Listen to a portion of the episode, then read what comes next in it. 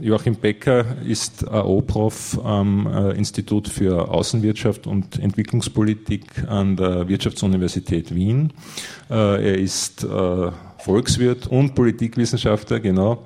Und sein Forschungsschwerpunkt liegt und lag in den letzten Jahrzehnten bei äh, den Fragen der Beziehung zwischen Zentrum und Peripherie und ganz stark auch eben bei äh, krisenhaften Entwicklungen des äh, äh, Wirtschaftssystems, des, des, kapitalistischen Wirtschaftssystems.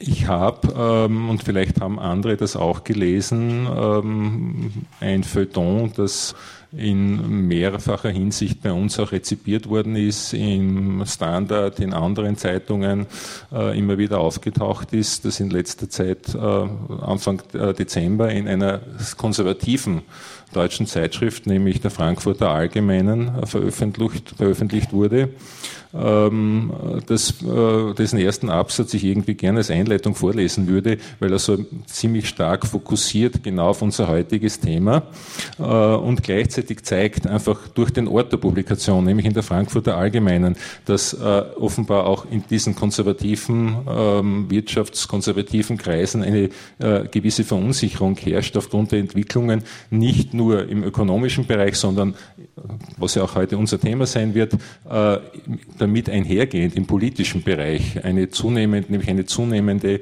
ähm, stärkere äh, Autoratisierung unserer der Politik, äh, eine Abkehr von demokratischen Mechanismen und Gepflogenheiten um äh, eine Austeritätspolitik durchzusetzen, äh, die vorgeblich die Krise, die Schuldenkrise bekämpfen soll. Und der Artikel stammt, das Feuilleton stammt von Michael Hudson, einem recht bekannten Ökonomen und Regierungsberater auch. Er hat unter anderem auch die isländische Regierung beraten, die sich wie es scheint, zurzeit relativ erfolgreich äh, der Krise entzogen hat. Insofern besonders beachtenswert. Äh, und er schreibt ganz einfach äh, unter dem Titel Der Krieg der Banken gegen das Volk. Am einfachsten ist die europäische Finanzkrise zu verstehen, wenn man die Lösungsvorschläge betrachtet. Das ist der Traum eines jeden Bankers, ein Sack voller Geschenke, die bei einem demokratischen Referendum kaum Zustimmung finden würden. Bankstrategen haben gelernt, über ihre Pläne nicht demokratisch abstimmen zu lassen, nachdem die Isländer 2010 und 2011 es zweimal abgelehnt haben, der Kapitulation ihrer Regierung vor Großbritannien und den Niederlanden nach den massiven Verlusten isländischer Banken zuzustimmen. Und den Griechen, denen in diesem Herbst ein Referendum verwehrt wurde, blieb nichts übrig, als massenhaft auf die Straßen zu gehen, um ihren Widerstand gegen die von der Europäischen Zentralbank geforderten Privatisierungen zu zeigen. Also in ein paar Sätzen ist hier eigentlich der zentrale Widerspruch, der sich jetzt auftut, ähm, dargestellt. Auf der einen Seite eine synchrone Austeritätspolitik, um vorgeblich die Schuldenproblematik in den Griff zu bekommen, die aber wiederum nur dann durchgesetzt werden kann, wenn eben autoritäre Maßnahmen ergriffen werden, wenn von demokratischen Gepflogenheiten abgegangen wird. Ich darf dich bitten, mit einem Vortrag zu beginnen. Ja, danke schön. Ich danke auch für die Einladung. Und ich würde gleich mit dem sogenannten Durchbruch zur Stabilitätsunion auf dem äh, bislang letzten Gipfel beginnen wollen, denn er gibt so das Grundmuster der Politik ab. Sozusagen der Grundtenor war, alle müssen sparen, und vor allen Dingen die Staaten müssen sparen und dann wird die Krise gelöst. Und damit alle sparen, alle Staaten sparen, müssen Schuldenbremsen eingebaut werden. Schuldenbremsen heißt sozusagen das sogenannte strukturelle Budgetdefizit auf 0,5 Prozent des Bruttoinlandsproduktes zu reduzieren. Also das Grassersche Nulldefizit, sozusagen des Provisionsministers Grasser, der hat halt vom Nulldefizit gesprochen. Die EU ist jetzt etwas großzügiger und sozusagen da sind es dann 0,5 Prozent. Die Rationalität, die dahinter steht, ist allerdings sehr ähnlich. Und damit das Sparen auch vor demokratischem Druck von unten möglichst gut abgesichert wird und damit wechselnde Parlamentsmehrheiten nicht möglicherweise zu Politikveränderungen führen könnten, sollen in den Verfassungen der EU-Länder, mit Ausnahme von Großbritannien, das sich dem Ganzen nicht anschließt, eben Regeln festgeschrieben werden. Und zwar in der Verfassung und damit eben auch nur mit Zweidrittelmehrheit wieder abzuschaffen. Und eine Zweidrittelmehrheit ist bekanntermaßen eine sehr hohe Hürde. Und damit werden faktisch die Parlamente entmachtet oder die Parlamente entmachten sich selbst. Und die Macht über die Budgetregeln zu entscheiden, werden im Prinzip an technokratische Komitees delegiert, die dann darüber diskutieren werden, ob nun ein strukturelles Defizit vorliegt oder nicht. Insofern hat man eine Form des technokratischen Autoritarismus und eine ganz bewusste Entparlamentarisierung der Politik. Ja, Im 19. Jahrhundert war die Durchsetzung des vollen parlamentarischen Budgetrechts ein Hauptanliegen der demokratischen und damals auch liberalen Kräfte. Dies wird jetzt zum ganzen, zum ganzen Stück weit zunichte gemacht. Aber auch der Rechtsstaat ist voll im Visier der Regierungschefs der Europäischen Union da ja eine Vertragsänderung nicht zustande kommen konnte, weil Großbritannien sich dem verweigert hat, ist man auf die Idee gekommen, eben einen eigenen Vertrag von maximal 26 anderen Ländern zu schließen. Und interessanterweise sind in diesem Vertrag automatische Sanktionen vorgesehen, wenn das Budgetdefizit von drei Prozent überschritten wird. Diese Regelung steht im offenen Widerspruch zum weiterhin geltenden Lissabon-Vertrag. Denn da ist von automatischen Sanktionen ganz bewusst nicht die Rede. Ja.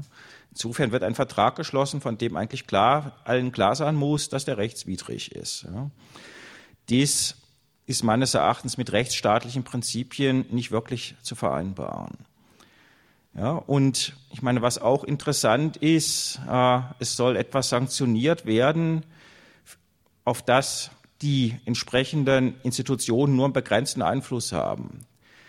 Denn die Staaten und Regierungen haben ja nur einen begrenzten Einfluss auf das Budgetdefizit. Ja, sie können sozusagen die Einnahmenstruktur festlegen über die Steuern und sozusagen die vermutlichen Ausgaben. Nun kann sich die Konjunktur verändern und das hat dann schon mal Einfluss auf sowohl Ausgaben als auch Einnahmen.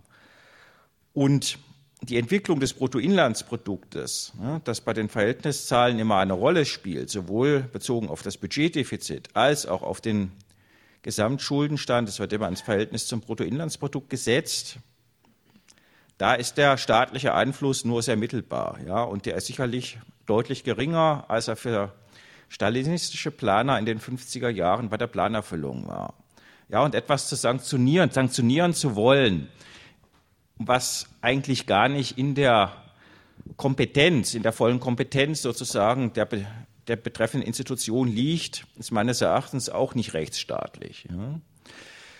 Und hierin zeigen sich meines Erachtens ganz deutliche autoritäre Tendenzen, auch willkürliche Tendenzen. Und gleichzeitig, und das werde ich jetzt gleich ein bisschen näher ausführen, ist auch die Therapie verfehlt, wie auch die Diagnose verfehlt ist. Ja, und zum Teil verstehen auch manche Liberale inzwischen, dass die Diagnose verfehlt ist. Ja. Und von daher ist es sinnvoll, auch nochmal zur Krisenphase 1 zurückzugehen und deren, deren Vorgeschichte, bevor wir zur Krise der Eurozone kommen. Die Krise ist über viele Jahre vorbereitet worden durch eine Veränderung der wirtschaftlichen Wachstumsmuster und der entsprechenden Wirtschaftspolitik. Sehr viele Regierungen haben über eine Liberalisierung der Finanzmärkte, über Privatisierung der Pensionssysteme ein schnelles Wachstum der Preise für Aktien und andere Wertpapiere begünstigt. Es sind also Blasen entstanden. Dasselbe ist auf Bereich der Immobilien passiert. Keine oder eine geringe Politik des sozialen Wohnungsbaus und gleichzeitig steuerliche Begünstigungen für hohe Verschuldung beim Wohnungskauf oder Wohnungsbau, ja, sozusagen mit durchaus Variationen innerhalb der EU, aber sozusagen mit dieser Tendenz. Ja. Und das eine, die Privatisierung der sozialen Sicherung hat den Finanzmärkten ständig neue Mittel zugeführt und gleichzeitig die abhängig Beschäftigten in die Finanzmärkte gezwungen. Und die, diese Art der Wohnbaupolitik war ein wesentlicher Motor bei der in vielen Ländern rasch steigenden Verschuldung der Haushalte. Man kann jetzt feststellen, dass speziell in den angelsächsischen Ländern diese rasche Entwicklung der Wertpapiermärkte ein ganz zentraler Motor der Wirtschaftsentwicklung in den letzten 30 Jahren gewesen ist und nochmal ganz speziell von Mitte der 90er Jahre bis zum Beginn der Krise. Und zwar nicht alleine der USA, sondern beispielsweise auch Großbritanniens und des Eurozonenlandes Irland. Und in diesen Ländern war auch feststellbar, dass die Haushaltsverschuldung sehr deutlich zugenommen hat. Und das hängt einerseits mit dieser Wohnbaupolitik zusammen, andererseits aber auch mit dem geringen Wachstum der Löhne und vor allen Dingen auch der ungleich, sehr ungleichen Einkommensentwicklung. Von daher sind auch Arbeitnehmerinnenhaushalte zunehmend dazu veranlasst worden, sich zu verschulden, teils um Wohnungen zu kaufen, zum Teil aber eben auch um den laufenden Konsum zu finanzieren. Und damit haben die Banken ebenfalls Kredit gemacht. Gleichzeitig bedeuten diese veränderten Muster auf den Finanzmärkten, dass eben nicht nur die oberen 10.000, sondern eben relativ breite Bevölkerungsgruppen in diesen ganzen Finanzbereich einbezogen worden sind. Ja, sehr oft eben nicht freiwillig, sondern gezwungenermaßen. Und diese Art der Finanzpolitik hat ein Stück weit die Binnennachfrage stabilisiert. Und das kann man speziell in Großbritannien, Irland, aber eben auch in südeuropäischen Ländern wie Spanien oder Portugal sehen. Ja, und auch in Osteuropa. Ein ähnliches Muster. Auch da eine rasch steigende Haushaltsverschuldung. Gleichzeitig war diese Wirtschaftspolitik mit einer stagnierenden industriellen Entwicklung oder sogar einer Deindustrialisierung verbunden. Das gilt speziell für Südeuropa, das gilt aber auch für Großbritannien. Und das hieß eben auch, dass die Importe zugenommen haben. Und die Preise sind in den südeuropäischen Ländern und auch die Löhne schneller gestiegen als in Deutschland und auch in Österreich oder den Niederlanden. Die deutsche Politik war ganz bewusst auf die Erzielung von Exportüberschüssen ausgelegt, seit dem Jahr 2000 etwa. Und die sogenannten Hartz-IV-Reformen, der Abbau der Arbeitslosenversicherung, die bewusste Förderung eines Niedriglohnsektors, der inzwischen etwa ein Viertel der abhängig Beschäftigten in Deutschland umfasst, waren auf letztlich ist sogar auf Lohnsenkung gerichtet und man kann feststellen, dass über zehn Jahre hinweg die Reallöhne in Deutschland gesunken sind. Und in Österreich sind sie kaum gestiegen. Also Deutsch, äh, Österreich ist kaum in der Hinsicht kaum besser, kaum besser als, als Deutschland, nur ist es halt viel kleiner und deswegen sind die Folgen auch nicht so gravierend für die anderen Länder. Und man kann sagen, dass die deutsche Politik auf eine Politik des eigentlich des Lohndumpings gerichtet war. Man kann auch von Lohndeflation sprechen. Entsprechend günstiger haben sich die Lohnstückkosten in Deutschland entwickelt und der deutsche das deutsche Leistungsbilanz, der deutsche Leistungsbilanzüberschuss ist sehr stark gestiegen auf über sechs Prozent des Bruttoinlandsprodukts. Sehr hoch auch in den Niederlanden, im Übrigen auch in Österreich wachsend, und zwar in Österreich gegenüber Osteuropa, ganz eindeutig gegenüber einer Region. Und die Überschüsse der einen Länder sind klarerweise die Defizite der anderen Länder. Das heißt, man kann über die hohen Leistungsbilanzdefizite Griechenlands, Spaniens oder Portugals nicht sprechen, ohne über die deutschen oder auch niederländischen Leistungsbilanzüberschüsse zu sprechen. Und die industrielle Entwicklung in Spanien, Portugal, Griechenland war schon vor dem EU-Beitritt nicht über die Maßen dynamisch und der EU-Beitritt hat im Prinzip tendenziell sogar zur Deindustrialisierung geführt, zumindest zur partiellen Deindustrialisierung geführt weil der Konkurrenzdruck durch die deutsche Industrie, speziell deutsche, aber zum Teil auch französische Industrie, gestiegen ist. Früher haben die Länder abwerten können, bevor es die Eurozone gab. Damit sind die Importe nach Spanien, Portugal, Griechenland verteuert worden. Mit der Einführung des Euros ist dieser Mechanismus weg. Und damit haben sich die Probleme der Industrie weiter verschärft, besonders gravierend im Fall von Griechenland. Und man kann feststellen, dass Griechenland eben Leistungsbilanzdefizit im Jahr 2007 von fast 15 Prozent des Bruttoinlandsprodukts hatte. Ja, und als die kritische Grenze gelten 5 Prozent. Spanien fast 10 Prozent und Portugal eigentlich über ein Jahrzehnt hinweg ungefähr 10 Prozent des Bruttoinlandsprodukts. Ja, das ist ein enorm. Ja. Und insofern sind, ist die Auslandsschuld Spaniens, Portugals, Griechenlands sehr signifikant gestiegen. Und Fall von Portugal fast 200, macht sie fast 250 Prozent des Bruttoinlandsproduktes aus. Aber die Zahl wird in der Presse praktisch gar nicht berichtet, ja, obwohl das eine ganz zentrale Größe ist. Im Fall von Griechenland und Spanien sind es etwa 160 Prozent des Bruttoinlandsprodukts. Das sind enorme Zahlen, wenn man das im internationalen Vergleich sich anschaut. Völlig irre ist sozusagen das Leistungsbild äh, der Auslandsverschuldung von, von Irland. Die hat aber andere Gründe, die hängt mit dem Finanzsektor zusammen. Da ist über 1000 Prozent, über 1000 Prozent, also über dem Zehnfachen sozusagen des Bruttoinland, jährlichen Bruttoinlandsproduktes. Und sozusagen diesen, dieser Auslandsverschuldung der Peripheriestaaten in Südeuropa steht eben die Forderung der Banken in Deutschland oder auch in Frankreich gegenüber. Ja, man kann sagen, der deutsche Export ist durch deutsche Kredite nach Südeuropa finanziert worden. Und Österreich ist im Grundmuster nicht anders, nur dass die Region eine andere ist, in die der Export geht nämlich nach Osteuropa. Ja.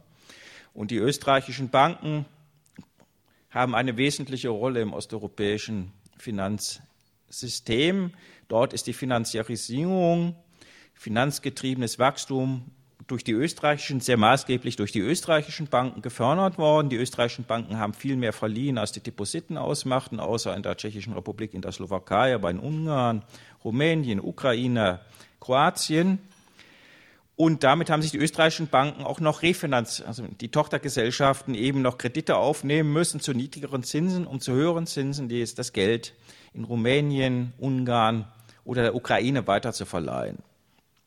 Und da sie selbst die Kredite in Euro aufgenommen haben, hatten sie natürlich auch ein Interesse daran, selbst Kredite in Euro zu vergeben. Und das ist auch massiv passiert. Und das ist für die Schuldner ein Riesenproblem. Denn wenn die Währung abgewertet wird, dann sitzen die ganz tief in der, in der Patsche, weil die Abwertung der nationalen Währung heißt die Aufwertung der Schulden. Ja. Und Osteuropa, in Osteuropa gibt es eben auch ein zunehmendes Problem der Auslandsverschuldung. Ungarn oder Kroatien machen die Auslandsschulden immerhin auch etwa 100 Prozent des Bruttoinlandsproduktes aus. Schlimmer noch sind die baltischen Länder, wo die schwedischen Banken dasselbe Spiel betrieben haben. Das ist über 150 Prozent.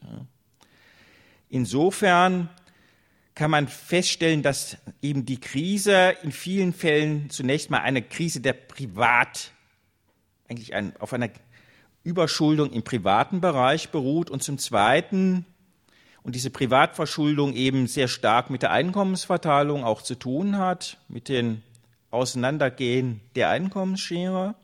Zum Zweiten kann man feststellen, dass die Verschuldung eben vielfach eine Auslandsverschuldung ist. Der Kreditgeber und Kreditnehmer in anderen unterschiedlichen Ländern sind. Und dass man eine sehr stark, und dass das das Ergebnis einer sehr stark polarisierten, räumlich polarisierten, zwischen Zentrum und Peripherie polarisierten Entwicklung in der Europäischen Union ist. Und dass die EU-Politik, die auf Freihandel, freien Kapitalverkehr orientiert war und keine Industriepolitik für die Peripherieregionen kannte, dieser Entwicklung auch gefördert hat. So, das war die Ausgangssituation. Die Ausgangssituation war so, dass es zur Krise so oder so gekommen wäre aus meiner Sicht. Ja, jetzt ist der Anstoß ist tatsächlich eher aus den USA gekommen, obwohl die britische Ökonomie sich ungefähr im Gleichschritt bewegt hat. Ja, und in der ersten Krisenphase waren zunächst mal die nordwesteuropäischen Länder betroffen, Großbritannien, Irland, Benelux-Länder und äh, schon etwas abgeschwächter auch Deutschland, Österreich und Frankreich. In diesen Ländern hatten die Finanzinstitute eben auch in diesem ganzen Wertpapierbereich massiv Geld angelegt. Das Platzen sozusagen von Finanzblasen in den USA, Großbritannien, hat die Banken eben reingerissen. Und dann hat es massive Sozialhilfe für Banken gegeben, ja, große Bankenpakete. Damit ist klarerweise die Staatsverschuldung gestiegen, ja, weil Verluste des Bankensektors verstaatlicht worden sind. Ja, und meistens mit ganz geringen Auflagen für die Banken. Dann hat das eben auch Rückwirkungen gehabt auf den Binnenkonsum. Weniger Kredite hieß eben für viele Länder auch weniger Konsum, weniger Bautätigkeit. Weniger Konsum hieß auch weniger deutscher Exporte. Und damit ist eben die Konjunktur auch äh, in den Keller gegangen. Und die zweite Gruppe von Ländern, die dann recht rasch von der Krise betroffen worden ist, das waren die osteuropäischen Länder außerhalb der Eurozone. Denn die hatten auch sehr hohe Leistungsbilanzdefizite, deren Wechselkurs ist unter Druck gekommen. Damit drohte den Schuldnern großes Ungemach und den Banken auch. Und Ungarn war das erste Land, das im, bereits im Herbst 2008 einen Kredit um Kredite angesucht hat und sozusagen schon da ist sozusagen das Grundmuster der vorgeblichen Antikrisenpolitik eigentlich deutlich geworden. Erstens sozusagen Europäische Kommission und Internationaler Währungsfonds agieren Hand in Hand.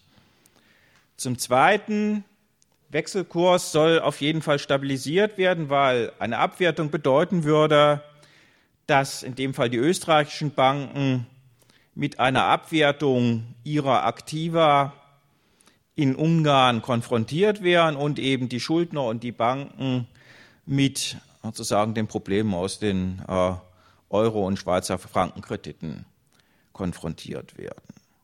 Um das Leistungs- und Handelsbilanzdefizit zu reduzieren, hieß es dann sparen, Budget drastisch kürzen und restriktive Lohnpolitik. In Lettland und Rumänien ist dasselbe Grundmuster allerdings mit noch viel größerer Brutalität verfolgt worden. Da zum Teil Lohnkürzungen im öffentlichen Sektor von 25 Prozent. Ja.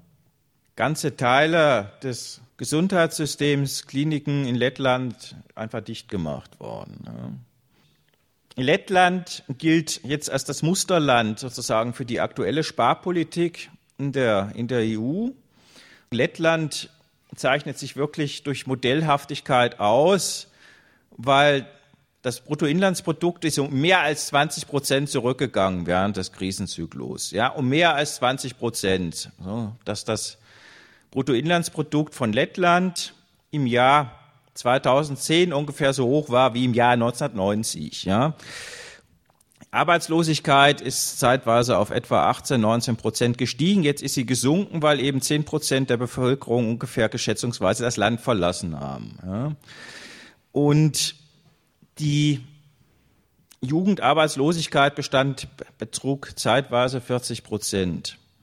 Das Leistungsbilanzdefizit ist tatsächlich in den Leistungsbilanzüberschuss umgewandelt worden in Lettland, vor allen Dingen, weil die Importe brutal zurückgegangen sind.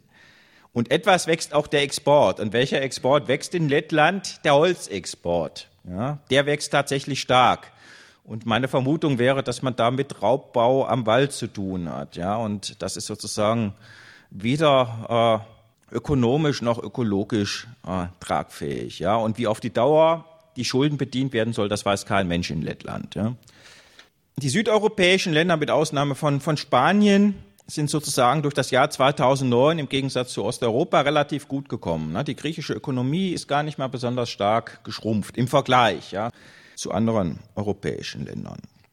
Anfang 2010 ist es aber eben dann auch mit der Kreditversorgung von Griechenland schwieriger geworden. Ja? Und Griechenland war eigentlich der Idealkandidat, um mal zu sehen, wie man mit den Bruchlinien in der Eurozone, die eh schon da waren, ein Geschäft machen kann. Hm? Ein Leistungsbilanzdefizit von 15 Prozent des BIPs ist auf die Dauer völlig untragbar. Das heißt eben auch, dass ein extrem hoher laufender Bedarf an zusätzlicher Kreditaufnahme besteht. Die kann öffentlich oder privat sein. Im Fall von Griechenland war sie im verhältnismäßig hohen Maß, atypischen hohen Maß öffentlich. Und das hängt zum Teil eben auch mit den strukturellen Schwächen des griechischen Steuersystems und eben auch der Steuereinhebung in Griechenland zusammen. Um ein Exempel für Sparpolitik zu setzen, auch aus diesem Gesichts, unter diesem Gesichtspunkt Griechenland eigentlich sehr gut geeignet. Ja. Und dann noch etwas plumpe Verschönerung der Schuldenstatistik. Viel dramatischer als in Griechenland war eigentlich die Entwicklung in Irland, wo die Immobilienblase geplatzt ist, wo der Bankensektor völlig im Eimer war und wo die irische Regierung eigentlich schon fast in Panikstimmung im Herbst 2008 alle Verbindlichkeiten der Banken garantiert hat. Und Irland war im Jahr 2010 das Land mit der am schnellsten steigenden öffentlichen Schuld ja, und auch mit der höchsten Leistungsbilanz, äh, höchsten Budgetdefizit in der Europäischen Union, nämlich über 30 Prozent Budgetdefizit bezogen auf das BIP. Und davon allerdings 20 Prozent alleine für das, allein für das Jahr 2010 für die Bankensanierung, ja, beziehungsweise Bankenstützung. Irland wäre insofern, das war auch ein Musterfall, ja, nämlich ein Musterfall für eine katastrophale Politik. Nur dann wäre die Frage politisiert worden der privaten Verschuldung und der Verantwortung der Banken. Und das war offensichtlich für die Ratingagenturen ein nicht so spannender Fall. Ja. Und von daher ist es dann Griechenland, war der erste Fall, Irland der zweite. Und über, über Irland haben Sie jetzt sehr wenig in der Presse, während sozusagen Griechenland ständig zu sehen ist. Und Griechenland, Spanien, Portugal haben halt gemeinsam, sie haben nur eine Gemeinsamkeit. Und diese Gemeinsamkeit ist letztlich das hohe Handels- und Leistungsbilanzdefizit, das strukturelle, hohe Handels- und Leistungsbilanzdefizit und damit verbunden eben auch die strukturellen industriellen Schwächen und der ständige Bedarf, sich im Ausland neu verschulden zu müssen. Die Schuldenstruktur in den drei Ländern unterscheidet sich sehr deutlich. Ja, in Griechenland ist ein Überwiegen, ist nicht mal ein Überwiegen, aber ein hoher Anteil der öffentlichen Verschuldung. Während in Spanien war Musterland Maastricht-Kriterien eingehalten, Budgetüberschuss vor der Krise, aber eine enorme private Verschuldung. Und Portugal eine in etwa durchschnittliche Verschuldung des Staates und eine verhältnismäßig hohe Privatverschuldung. Ja, das heißt, in Bezug auf die Verschuldungssituation die drei, unterscheiden sich die drei Länder eigentlich ziemlich deutlich. Ja. Und es ist eben letztlich damit auch um die Frage der Auslandsverschuldung gegangen, ohne dass das klar benannt worden wäre. Wenn man über die Auslandsverschuldung spricht, müsste man eben auch über die Forderungen der Länder in Deutschland, also wie Deutschland, Frankreich oder auch Benelux und zum Teil auch Großbritannien sprechen. Ja. Und man müsste vor allen Dingen eben auch über die Überschüsse Leistungsbilanzüberschüsse, Exportüberschüsse Deutschlands sprechen, ja, so wie man über die österreichischen Überschüsse mit Osteuropa sprechen müsste. Sagen, über dieser, das Thema der, des Exportüberschusses, das ist in Deutschland absolut tabu, abgesehen sozusagen von einigen gewerkschaftsnahen Ökonomen und dem Institut für makroökonomische Konjunkturforschung, sagen, wird, ist das Thema und der Linkspartei ist das Thema absolut tabu, da wird nicht drüber gesprochen. Das ist sozusagen so tabu, äh, dass eben auch bezogen auf die EU-Politik die deutschen Exportüberschüsse nicht zur Disposition stehen, wie im Übrigen offensichtlich auch die österreichischen Exportüberschüsse gegenüber Osteuropa nicht zur Disposition stehen. Das muss man auch mal klar sagen. Und von daher, um den laufenden Finanzierungsbedarf zu senken, heißt es dann, nämlich laufenden Kapitalimport zu senken, sparen. Und vor allen Dingen sozusagen die Einkommen zu reduzieren. Ja? Und das wird dann verniedlichend als äh, sogenannte innere Abwertung bezeichnet. Ja? Und real geht es sowohl in Griechenland als auch in Portugal als auch in Irland in den Abkommen mit der Europäischen Kommission und dem Internationalen Währungsfonds um Lohnsenkungen. Und zwar Lohnsenkungen zunächst mal im öffentlichen Dienst, aber zunehmend auch mit der Tendenz, dasselbe auch im Privatsektor durchzusetzen. Es geht, in Irland ist zum Beispiel der Mindestlohn herabgesetzt worden. Es geht um Abbau von Arbeitnehmerinnenrechten, sogenannten Flexibilisierung des Arbeitsmarktes. Es geht um eine Senkung der Pensionen auf verschiedene Art und Weise und um allgemein um am Abbau der Sozialstaatlichkeit. Insofern ist die reale die reale Rationalität der Sparpolitik ist letztlich eine Zerstörung der Sozialstaatlichkeit aus meiner Sicht. Und was ist jetzt sozusagen die Wirkung dieser Politik? Die Wirkung dieser Politik kann man ganz, ganz deutlich im Fall von Griechenland sehen, nämlich es ist eine beschleunigte ein beschleunigter wirtschaftlicher Niedergang. Sozusagen Jahr für Jahr sinkt das Bruttoinlandsprodukt, und zwar bedeutsam, etwa 5 Prozent pro Jahr. Arbeitslosigkeit steigt stark. Dasselbe gilt für Portugal und auch für Spanien, das eine ähnliche Politik eben auch äh, betreibt. Die Folgen für das Budget dieser Sparpolitik äh, sind halt so, dass die Einnahmen sich schlechter entwickeln, als angenommen wird, ja, weil die Annahmen einfach falsch sind. Ja. Sozusagen, wenn das BIP fällt, dann hat das klarerweise Konsequenzen für die Steuereinnahmen, das ist völlig logisch. Ja.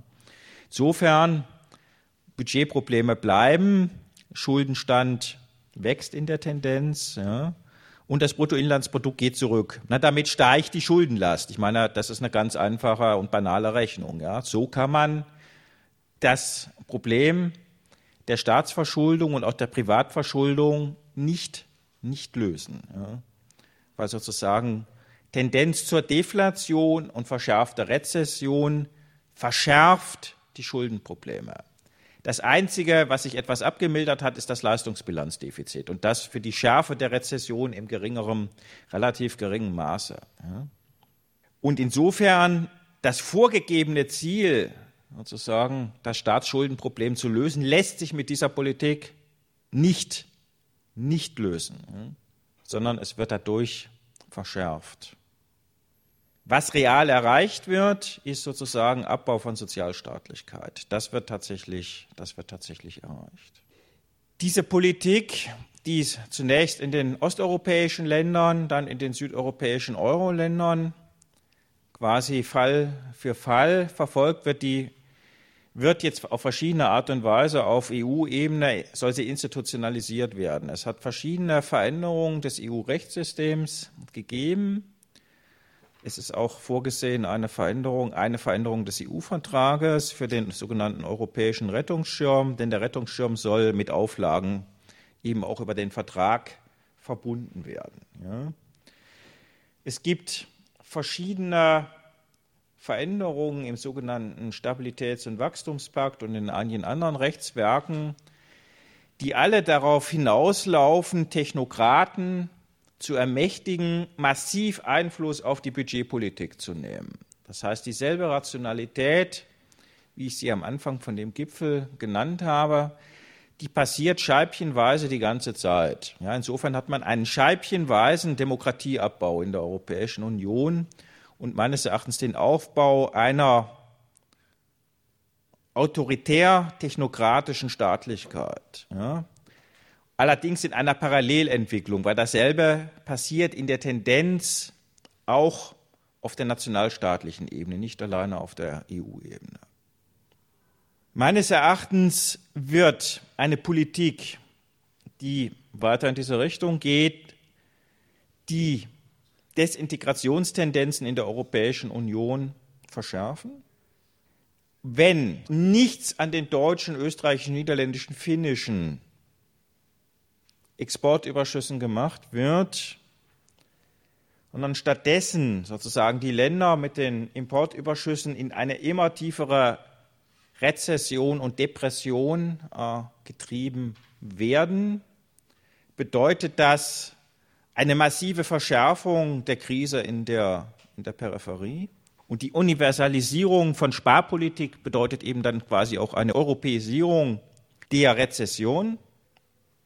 Damit werden sich die Schuldenprobleme sowohl bei der staatlichen als auch bei der privaten Verschuldung weiter verschärfen, ohne dass das Problem der Auslandsverschuldung überhaupt angegangen würde. Damit wird sich irgendwann die reale Frage sozusagen stellen, dass aus Garantien Zahlungen werden. Und dann wird die Diskussion erst richtig losgehen. Ne, schon jetzt hat man die Diskussion darüber, wer könnte für wen zahlen.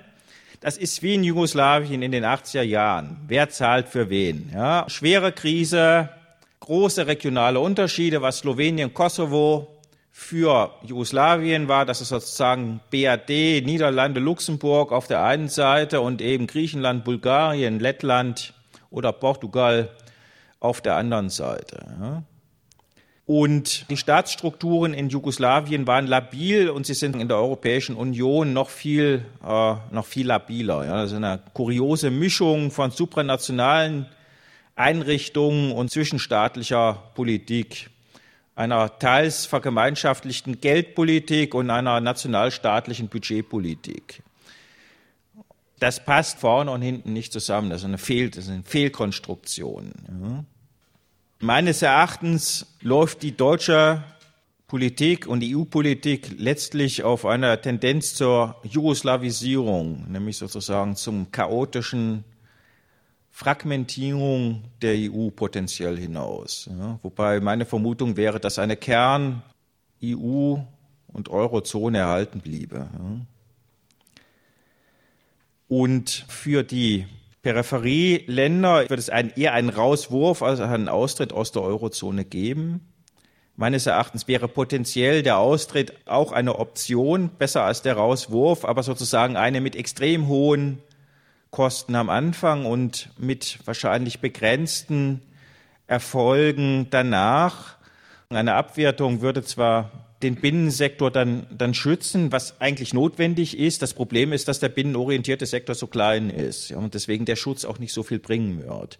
Und erstmal würde das zu sehr schwierigen, sehr schwierigen Situationen im ganzen Geldsystem, Bankensystem führen. Es wäre auf jeden Fall notwendig, sozusagen eine Schuldenreduktion, nämlich der Auslandsverschuldung. Das ist ganz klar. Eine zweite Variante wäre das, was die FPÖ ansatzweise vorschlägt. Das ist letztlich die tschechoslowakische Lösung. Ja. Tschechoslowakische Lösung wäre die ausgehandelte Trennung. Ja.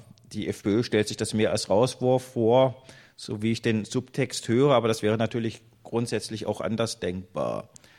Total kompliziert, aber meines Erachtens besser als die jugoslawische Lösung, ja. Und auch dann ganz klar mit Schuldenreduktion. Anders geht das nicht. Ja. Und dann wäre eben auch die Frage beispielsweise, wo Italien und Frankreich dann eigentlich hingehören würden, nämlich von der, Produktiv, von der produktiven Entwicklung der letzten Jahre. Frankreich dramatische Deindustrialisierung. Ja. Für die würde eine Abwertung wirklich was bringen, ja, weil da ist noch mehr Industrie da. Und die Variante 3 wäre sowas wie eine linkskeynesianische, europäisierte Politik, die allerdings deutlich über den Keynesianismus hinausgehen müsste. Sagen kurzfristig zur Stabilisierung wahrscheinlich sozusagen faktische Finanzierung durch die Europäische Zentralbank für die Staaten, möglicherweise über bestimmte institutionelle Umwege, weil das eben auch vertraglich direkt äh, nicht möglich ist. Zum Zweiten dann eben eine demokratisch abgestimmte Form und eben jährliche und jährlich neu verhandelte Abstimmung der Budgetpolitik unter Einbeziehung der Parlamente. Liquiditätsversorgung an Banken nur mit Auflagen. Ja, bisher hat man das Muster gehabt, sozusagen scharfe Auflagen für, für Staaten und auflagenfreie Kreditversorgung für die Banken. Das Muster war ja genau umzudrehen. Und sozusagen Schaffung eines starken öffentlichen Bankensektors. Dann eine wesentlich stärker expansive Lohn- und Budgetpolitik in den Ländern, wo das relativ leicht möglich ist. Das wäre speziell Deutschland, es wird aber auch Österreich, die Benelux-Länder, Belgien mit gewissen Einschränkungen, die skandinavischen Länder, zum Teil auch Frankreich bedeuten. Und für die Länder der Peripherie eine gezielte Industriepolitik, die eben auf die Stärkung lokaler industrieller Strukturen, eben nicht Auslagerung von Produktion, sondern lokaler, binnenorientierter industrieller Strukturen, eben auch um regionale Wirtschaftskreislaufe zu fördern. Und das hätte, möchte, würde auch ökologisch Sinn machen, weil es die Transportintensität reduzieren würde. Leider ist für mich sozusagen die Variante, die erstgenannte Variante die wahrscheinlichste, weil die Kräfteverhältnisse in diese Richtung deuten und die Möglichkeiten demokratischer Entscheidungen eben auch immer mehr eingeschränkt werden und damit eben die Beeinflussung von Politik sowohl durch sozialen Druck, aber selbst auch über Wahlen immer weiter eingeschränkt wird. Zweiter Punkt ist, dass eben die sozialen Bewegungen, soweit es sie gibt, im Wesentlichen nationalstaatlich sind. Und sie sind konzentriert auf jene Länder, wo die Sparpolitik am brutalsten ist. Und die sichtbarsten Sektoren sind vielfach Gewerkschaften im öffentlichen Dienst. In Spanien kann man feststellen, dass auch sehr stark Jugendliche, Arbeitslose, oft mit Hochschulabschluss oder im Studium, eine wichtige Rolle spielen. Ja, sozusagen die Platzbesetzung in Madrid Barcelona, anderen Städten in Spanien sind sehr stark von dieser Gruppe getragen worden. In Griechenland ist für mich auch noch interessant, dass eben auch Teile des Kleingewerbes, das durch die Liberalisierungsforderungen der EU getroffen wird, auch eine Rolle spielt. Und auch sozusagen Kleingewerbe, Kleinindustrie ist eben meines Erachtens durch die Enddemokratisierung auch betroffen. Das heißt, es betrifft eben nicht allein die Lohnabhängigen, sondern meines Erachtens eben auch sowas wie selbstständiges Kleinbürgertum und wahrscheinlich sogar sagen kleinere und zum Teil wahrscheinlich sogar mittlere Industrielle. Die werden von Entscheidungsfindung ebenfalls ausgeschlossen und die Sparpolitik trifft in erster Linie mal sie, was die Kapitalseite betrifft. Insofern kann man einer faktisch eine Oligarchisierung der Politik feststellen und eine zunehmende Zentralisierung auf der Kapitalseite. Das macht eben die Durchsetzung alternativer Politikmuster meines Erachtens so schwierig, obwohl sich die Dynamik eben auch, sie kann sich in klarer Weise auch verändern, aber eine ansatzweise Europäisierung von Opposition und Widerstand ist meines Erachtens eben ein ist eben ein großes Problem. Ja? Und wer hier im Saal weiß, dass ein Referendum über die Pensionsreform in Slowenien gegeben hat, ne, wo die Gewerkschaften eine zentrale Rolle gespielt haben und das gegen Pensionskürzungen ausgegangen ist. Wer weiß, dass darüber die Regierung in Slowenien äh, gestürzt ist? Wer weiß, dass in Slowenien sozusagen wirtschaftspolitische Alternativen im Wahlkampf kaum eine Rolle gespielt haben? Ja? Und man, das sind nur wenige Kilometer von hier. Ich könnte dasselbe für Wien und die Slowakei sagen. Ja? Wäre dasselbe, wäre im Prinzip das, dieselbe Diskussion. Ne? Und sozusagen, wenn das Wissen schon nicht besonders groß ist, dann ist natürlich das gemeinsame Handeln nicht gerade besonders einfach. Ja, damit möchte ich den Vortrag erstmal schließen und wir können dann ins Gespräch übergehen. Sie dürfen applaudieren.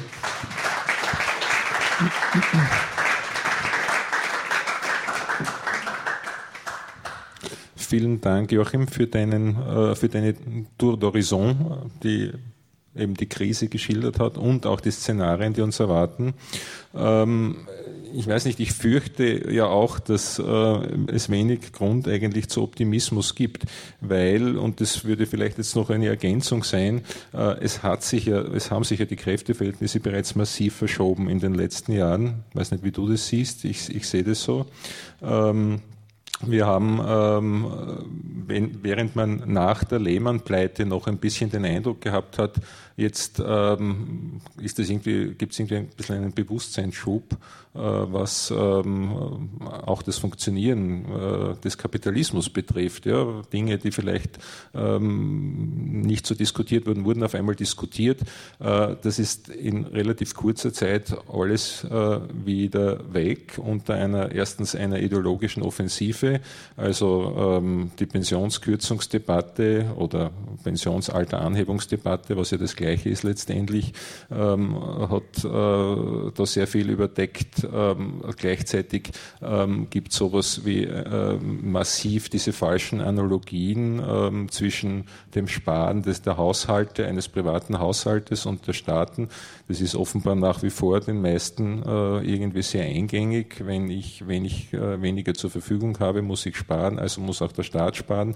Dass das hier auf einer ganz anderen Ebene passiert, äh, wird irgendwie nicht, äh, nicht äh, klar und durchschaut. Und schließlich der dritte Faktor, der mir auch noch in dem Zusammenhang sehr wichtig scheint, ist, dass einfach eine Delegitimierung des politischen Systems stattgefunden hat. Zu Recht auf der einen Seite, weil ja die politischen Eliten sich wirklich als unfähig erwiesen haben, zumindest die herrschenden politischen Eliten sich als unfähig erwiesen haben, da Krise entgegenzutreten.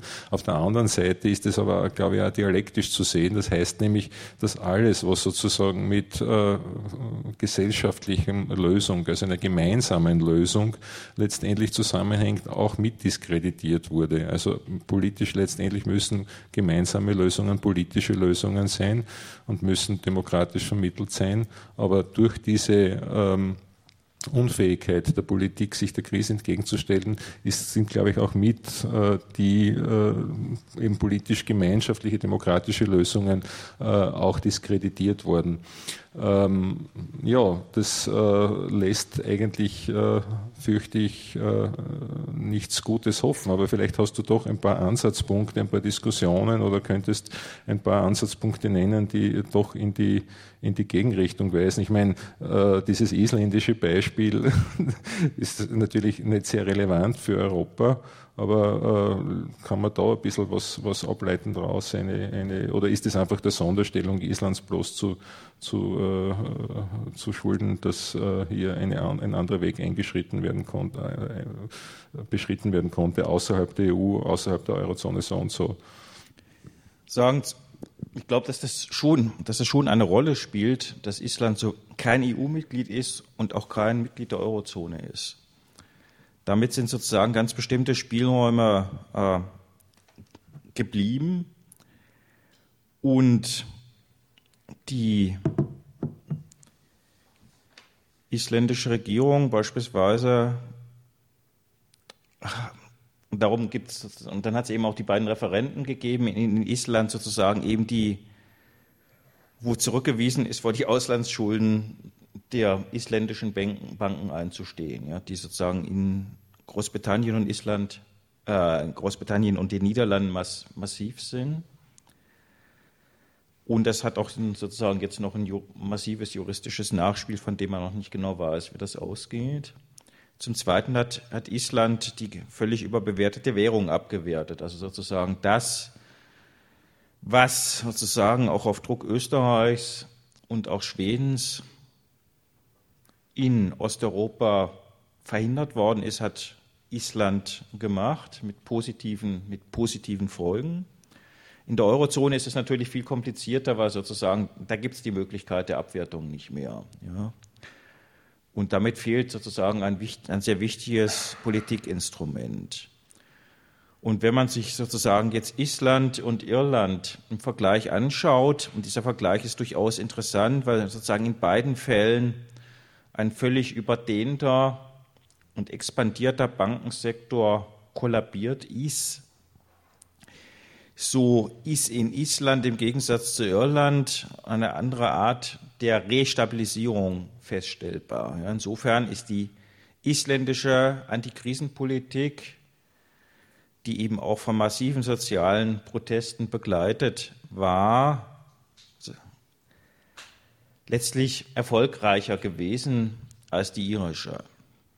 Und sozusagen bis auf diese Ebene ist es halt in der Europäischen Union nicht, nicht gekommen. Ja, es gibt zwar Bereiche, manchmal Felder sozusagen des begrenzten Konflikts und ich meine, unglücklicherweise ist halt Ungarn sozusagen das Land, wo der Konflikt gewisserweise am weitesten gediehen ist. Es ist jetzt allerdings die Frage, inwieweit sozusagen die Regierung das durchhalten kann, weil sozusagen die ungarische Regierung einerseits sozusagen Musterschüler eigentlich für neoliberale Politik ist. Eine Art der Schuldenbremse gibt es auch in Ungarn.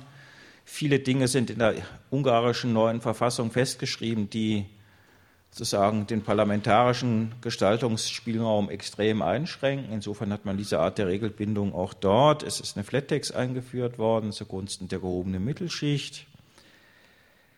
Es ist die Arbeitslosenunterstützung massiv gekürzt worden. Es ist das Arbeitsrecht massiv, äh, Arbeitsrechte werden massiv eingeschränkt. Andererseits, und sozusagen, und da liegt eben der, der begrenzte Konflikt, die ungarische Regierung hat eine ziemlich hohe Steuer auf äh, den allerdings zeitlich befristete Sondersteuer für den Bankensektor, Energiesektor und noch einige andere Sektoren mit hohem Anteil von Auslandsunternehmen eingeführt. Und sie ist die Frage der hohen Fremdwährungsverschuldung ein, angegangen. Wenn auch sozusagen in einer sehr eingeschränkten Art und Weise. Sie hat sozusagen Kreditnehmern für einen begrenzten Zeitraum ermöglicht, ihre Schulden zu einem begünstigten Wechselkurs komplett zu tilgen, also völlig zurückzuzahlen. Und zwar ein Wechselkurs, wie er vorher gegeben war, also insofern sozusagen, wenn man so will, realistisch. Nur das kann fast keiner, ja, sozusagen. Deswegen haben das auch nur etwa 50.000 Leute in Anspruch genommen. Trotzdem hat, soll das bei den Banken ungefähr 300 Millionen Mieser produziert haben. Ja. Und verschiedene Banken haben sozusagen Beschwerde bei der Europäischen Union dagegen eingelegt, ja, weil sie sozusagen den Präzedenzfall, den Präzedenzfall fürchten. Ja. Und in dem Punkt sozusagen das, die Frage anzugehen, finde ich, finde ich völlig richtig. Ich habe schon den Eindruck, dass in manchen Ländern schon Veränderungen, also gut, in manchen Ländern hat es auch schon deutliche Proteste gegeben, die aber eben noch nicht zu einer wirklichen Veränderung der Politik geführt haben. Wenn ich an Griechenland, Portugal denke, ich meine, die Proteste sind schon, die sind schon sehr massiv. Ja. Man kann in manchen Ländern meines Erachtens schon auch eine Veränderung, eine leichte Öffnung der wirtschaftspolitischen Diskussion feststellen. Also liberal-konservative oder liberale Zeitungen in Osteuropa die bisher auch immer gesagt, geschrieben haben, Sparen ist super. Den dämmert inzwischen auch, dass generalisiertes Sparen vielleicht doch nicht super ist. Ja, eine tschechische Zeitschrift Respekt oder Gazeta Wyborcza, größte Tageszeitung in Polen, kommentieren sozusagen, dass diese generalisierte Sparpolitik kritisch. Ja, und diskutieren auch die deutsche Politik kritisch. Was ich auch interessant finde, dass sich die polnische Position von der deutschen Position ein Stück weit auch auf der politischen Ebene unterschieden hat. Der polnische Außenminister Sikorski hat im Gegensatz zu Merkel oder Schäuble die Frage sozusagen der Legitimität der Budgetpolitik angesprochen und gesagt sozusagen, dass auch auf die Frage der Legitimierung geachtet werden müsste und insofern eben auch bestimmte demokratische Verhalt, äh, Entscheidungsmuster notwendig wären. Ja, er hat auch das Europaparlament ins Spiel gebracht. Das ist zumindest eine andere Nuancierung. Sie hat dann in der, in der aktuellen Politik hat sie sich nicht, äh, hat sie sich nicht, hat sich die polnische Position nicht durchsetzen können. Ja, das, ist, das, das ist auch erkennbar. Und man kann darin bestimmte Ausdifferenzierungen schon auch sehen. Dass die Frankfurter Allgemeine Zeitung in Deutschland nicht nur im Feuilleton, sondern auch im Politikteil kritisch die Entparlamentarisierung der Budgetpolitik diskutiert, finde ich zumindest bemerkenswert. Und das hängt meines Erachtens, aber das ist nur eine Vermutung, eben auch damit zusammen, dass eben auch Teile der Kapitalseite an Einflussmöglichkeiten verlieren. Ja. Des Realkapitals zumindest. Ja, genau.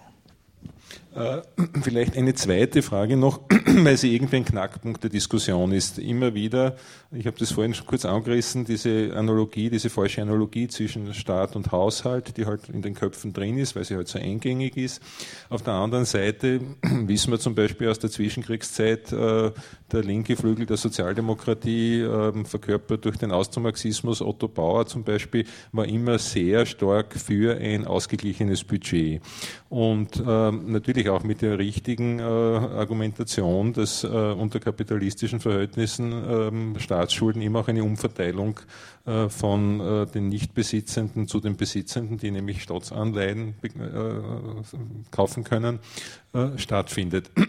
Jetzt ähm, wäre doch, ohne dass wir jetzt so in eine Konjunktivdiskussion hineingeraten, was wäre zu tun, was sollte eine fortschrittliche linke Organisation, eine antikapitalistische Organisation vielleicht tun, was sollte sie fordern, so scheint mir doch sehr unterbelichtet dieser Aspekt, dass man äh, zum Beispiel relativ einfach ähm, ein Äquivalent herstellen kann zwischen der Tatsache, dass die großen Vermögen in den letzten Jahren ungefähr in dem Ausmaß gestiegen sind wie die Staatsschulden. Äh, für Griechenland wird es übrigens in dem Feuilleton der von Michael Hudson sehr ganz klaren Zahlen festgemacht. Das muss ja auch so sein, weil die, äh, die Schulden der einen sind die Guthaben der anderen. Irgendwer muss sich verschulden. Letztendlich geht es ja ähm, da sehr stark auch um nicht äh, investierte, reinvestierte Unternehmensgewinne, neben dem von dir angezogenen Beispiel der Privatisierung der Sozialversicherung oder Teilen der Sozialversicherung, geht es hier auch eben um, um nicht äh, investierte Unternehmensgewinne. Die äh, ähm, Reinvestitionsquoten sind ja gegenüber den Gewinnquoten seit 30 Jahren gesunken, parallel übrigens zum Sinken der Lohnquoten. Das heißt also, die Produktivitätsgewinne der letzten 30 Jahre sind eigentlich dem Kapital im Wesentlichen zugeschlagen worden und die wurden aber nicht reinvestiert, was ja noch irgendwie Sinn gemacht hätte, sondern sie wurden offenbar in äh, spekulative, zum Teil zumindest spekulative Anlagen gebuttert. Ähm, ein gutes Beispiel ist ja unser äh, industriellen Chef Veit Sorger äh, mit, seinem, äh, Hypo, mit seiner Hypo-Investition. Ähm, und das ist, scheint ja habituell zu sein, weil irgendein anderer, der damals beteiligt, ich glaube, es war der Kicker-Chef, hat gesagt, naja, solche Angebote werden ja dauernd an ihn herangetragen. Ähm, das heißt also, offenbar ähm, wäre unter Umständen doch äh, ein ausgeglichenes Budget einfach dadurch erreichbar, dass diese ähm, äh, Guthaben, die da gebildet wurden, abgeschöpft werden sagen meines Erachtens einerseits die Frage der Vermögenssteuern, zum mhm. Zweiten würde ich aber eben auch die Frage der Progression der Einkommenssteuer für sehr wichtig halten und auch die Unternehmensbesteuerung. Insofern eigentlich drei, drei Punkte und sozusagen man kann halt feststellen, dass in der Tendenz in allen, allen drei Bereichen in den letzten Jahren eine Reduktion stattgefunden hat, was klarerweise die Finanzsituation des Staates geschwächt hat. Sagen besonders drastisch im Bereich der Abbau sozusagen der Progression, äh, ab, also Abbau der Unternehmensbesteuerung und zum Teil auch sozusagen Reduktion der Progression der Einkommensteuer einerseits Osteuropa. Sehr dramatisch und zum Zweiten Deutschland. Deutschland sticht negativ, dieser Hinsicht auch besonders negativ unter den westeuropäischen Ländern heraus. Österreich sticht halt ganz besonders negativ heraus in der ganzen Frage der Vermögensbesteuerung, sozusagen, die schon lange Zeit weit unterdurchschnittlich ist. Und es ist sicherlich sinnvoll, auf diese Art und Weise sozusagen die Einnahmenseite des Staates zu verbessern und eben nicht über Erhöhung der Mehrwertsteuer, was nämlich so dass das gängige Muster ist, auch jetzt in der Krisenbekämpfung und auch von der Europäischen Kommission vorgeschlagen wird. Also immer sozusagen auch da wieder sozusagen zu Steuererhöhungen dann zu Lasten der Niedrigverdienenden. Und das ist sozusagen auf jeden Fall sozusagen auch, auch ein, ein, ein sehr wichtiger Teilaspekt. Gleichzeitig würde ich sozusagen aus dem ausgeglichenen Budget eben keine Religion machen. Und schon gar nicht sie in irgendwelchen Schuldenbremsen festschreiben.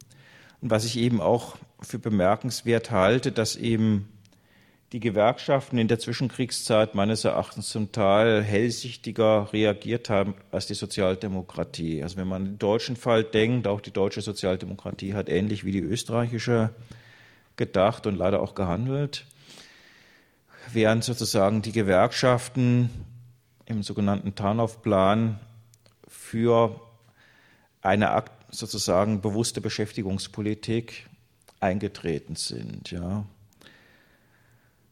Und auch jetzt habe ich den Eindruck, dass sozusagen Gewerkschaften mit allen ihren Begrenzungen in der Tendenz sozusagen angemessener auf die Krise reagieren als die sozialdemokratischen Parteien, was eben auch damit zu tun hat, dass sie sozusagen eine klar definierte Basis, eine klar definierte Basis haben. Und das würde ich sozusagen für verschiedene europäische Länder so sehen. Und gleichzeitig ist es eben auch ein Mangel, dass sozusagen entsprechende Positionierungen sehr schwierig in das Parteiensystem reingetragen werden können. Äh, ja, vielleicht ganz kurz noch ein dritter Punkt, ähm, ähm, um ein bisschen hinauszuweisen, was ja, glaube ich, im Sinne der Veranstalter ist, über jetzt sozusagen eine ähm, systeminhärente, ein bisschen technische Diskussion, wie wird sich die Krise entwickeln. Äh, letztendlich ähm, könnte man ja das Ganze auch, äh, den ganzen Krisenmechanismus auch so sehen, ähm, als eine gewisse, letztendlich eine gewisse Abwehrschlacht von äh, Seiten äh, von Kapitalseite, die sich jetzt mehrere Jahrzehnte hin, hinwegzieht. Äh, wir erleben eine immer stärkere Vergesellschaftung letztendlich der Produktion weltweit. Äh, die Abhängigkeiten werden immer größer voneinander. Es gibt kaum mehr ein Produkt, in dem nicht Arbeit aus verschiedensten Bereichen dieses Globus steckt. Ähm, äh, ja, die Abhängigkeiten sind einfach, äh, werden immer stärker und eigentlich sozusagen auch der, irgendwie der objektive Zwang zu einer geplanteren äh, Vorgangsweise einer geplanteren Wirtschaft wird auch immer stärker. Letztendlich, wenn wir, hier, wenn wir sehen, was jetzt passiert, dass sozusagen bereits die produktive Basis unserer Gesellschaft unterminiert wird durch Rückgänge im Bruttoinlandsprodukt. Das heißt ja nichts anderes, als dass Produktivkräfte stillgelegt werden müssen, dass äh, wir hinter einen Stand zurückgehen müssen, auf dem wir schon waren. Äh, das heißt, es ist ein realer Rückschritt, der, der hier festzustellen ist. Ähm, ja, ähm, sind wir nicht an so einem Punkt angelangt, wo sich diese Frage äh, gerade in globalem Maßstab jetzt immer stärker stellt? Man, es gibt, glaube ich, schon so etwas wie eine reale Delegitimierung sozusagen der vorherrschenden Wirtschaftsordnung oder zumindest in Fragestellung, was ist die Frage, wie sich das dann politisch umsetzt. Und sozusagen die dominanten Kräfte setzen halt einerseits meines Erachtens auf, auf quasi auf Resignation. Andererseits sozusagen versuchen sie eben die Entscheidungszentren so stark es geht abzuschotten. Ja, deswegen also sagen sie, nehmen die Delegitimierung wahr und reagieren sozusagen mit Entdemokratisierung darauf. Und die sozusagen Reaktion auf die Krise meines Erachtens in der Europäischen Union, die sozusagen global gesehen die negativste. USA ist nicht viel besser, aber äh, würde ich sagen, die EU, in der EU momentan noch, noch gravierender. In den Ländern der Semiperipherie würde ich sagen, wird die Verschärfung der Krise in den Zentren wahrscheinlich bestimmte Spielräume öffnen, wie in den 30er und 40er Jahren auch. Dadurch, dass sozusagen Kapitalflucht, das Kapital weiß nicht mehr, wohin das fliehen soll, ja, wenn es keine Reservewährung, klare Reservewährung mehr gibt, dann sagen, lohnt sich Kapitalflucht nicht mehr. Das heißt aber auch, dass das Geld eher im Inland angelegt werden muss, zum Beispiel. Ja, sozusagen Möglichkeit zu einer stärker binnenorientierten Entwicklung ist eben meines Erachtens eben nicht nur eine Möglichkeit, sondern wird in vielen Fällen ein Zwang sein, weil sozusagen außenorientierte Entwicklung nicht mehr funktioniert. Und damit gewinnt sozusagen die Verteilungsfrage einen anderen Stellenwert, auch in China meines Erachtens, und das wird, und das wird ja ansatzweise auch diskutiert, auch in Ländern wie Brasilien oder Land wie Brasilien. Und daraus kann meines Erachtens eine interessantere, eine interessant, interessantere Dynamik passieren. In Lateinamerika wäre halt im Vergleich zu den 30er Jahren der Vorteil, dass es eher Mitte-Links-Regierungen sind, die die Regierung stellen.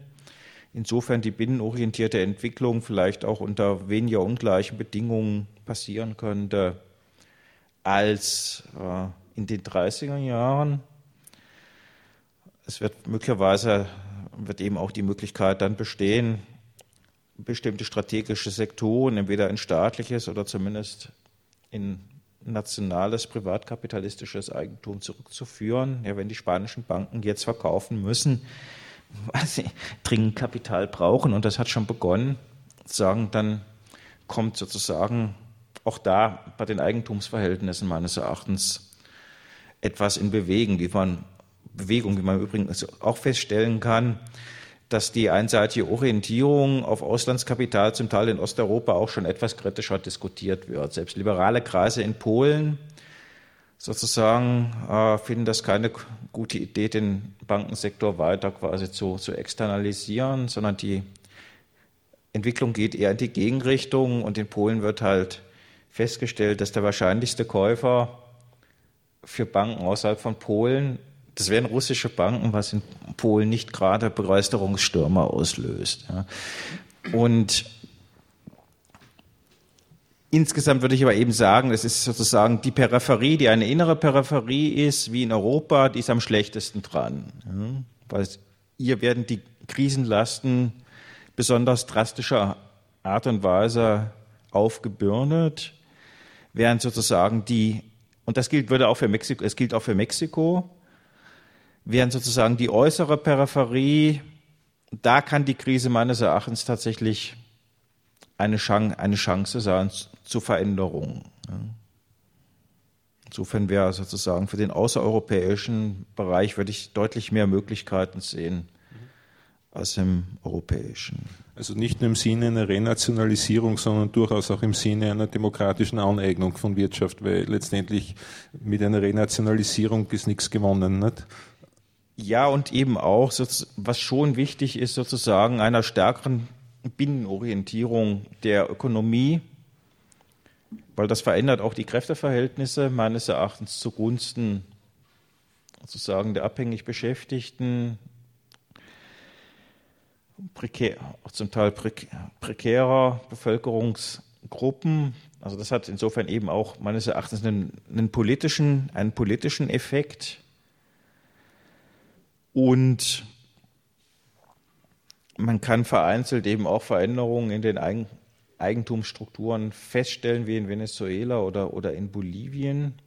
Manchmal auch etwas veränderte Formen sozusagen der Unternehmensleitung. Das wollte ich allerdings sehr, erstmal sehr begrenzt sehen. Gleichzeitig sozusagen, das ist mehr Thema für morgen, zeichnen sich leider gerade Venezuela, Ecuador und Bolivien dadurch aus, äh, dass sie mit an der einen Seite in der Rohstofforientierung kleben, also sozusagen die, dann, die, dann die Grenze, während Brasilien die Eigentumsfrage weniger diskutiert wird, dafür passiert mehr im Bereich sozusagen der, der Produktionsstrukturen. Ja. Insofern ist das ein widersprüchliches Bild auch.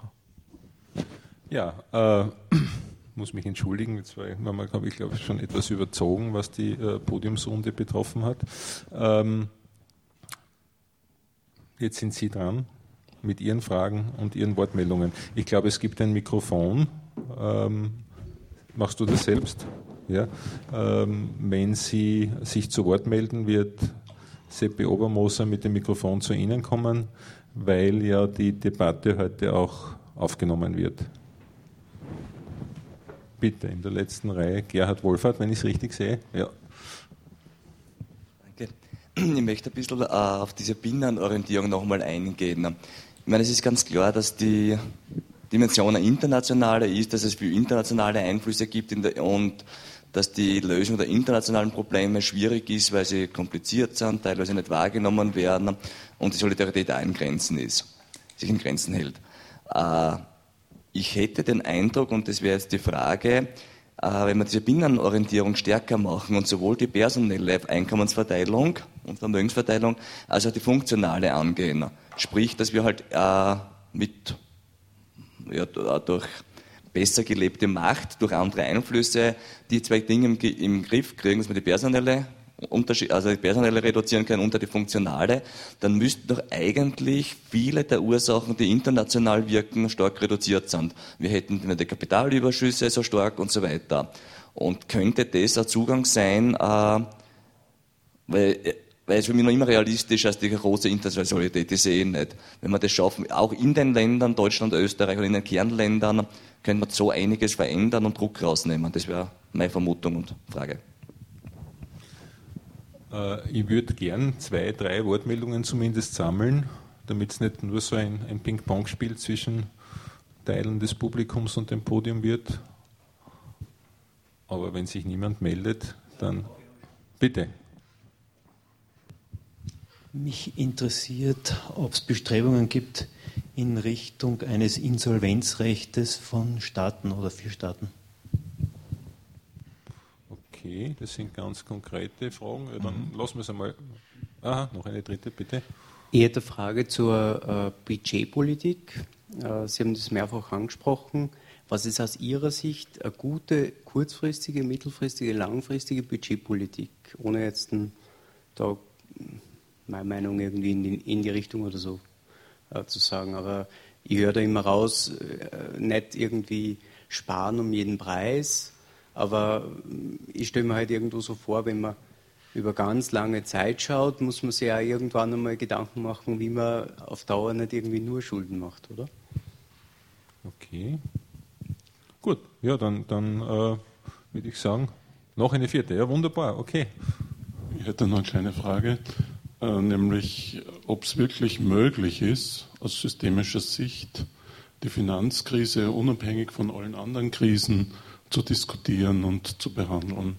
Also ich denke jetzt, dass wir auch eine Klimakrise haben, dass wir eine Energiekrise haben, dass unter diesen Krisen so etwas wie eine Wachstumskrise ist, dass also unbegrenztes Wachstum nicht möglich ist, aber alle unsere Systeme auf Wachstum ausgelegt sind, dass unsere Demokratie praktisch nur deswegen so halbwegs funktioniert, weil man sagt, wenn wir ein Wachstum haben, dann gibt es immer was zu verteilen was ist, wenn nichts mehr zum Mehrverteilen da ist von Jahr zu Jahr.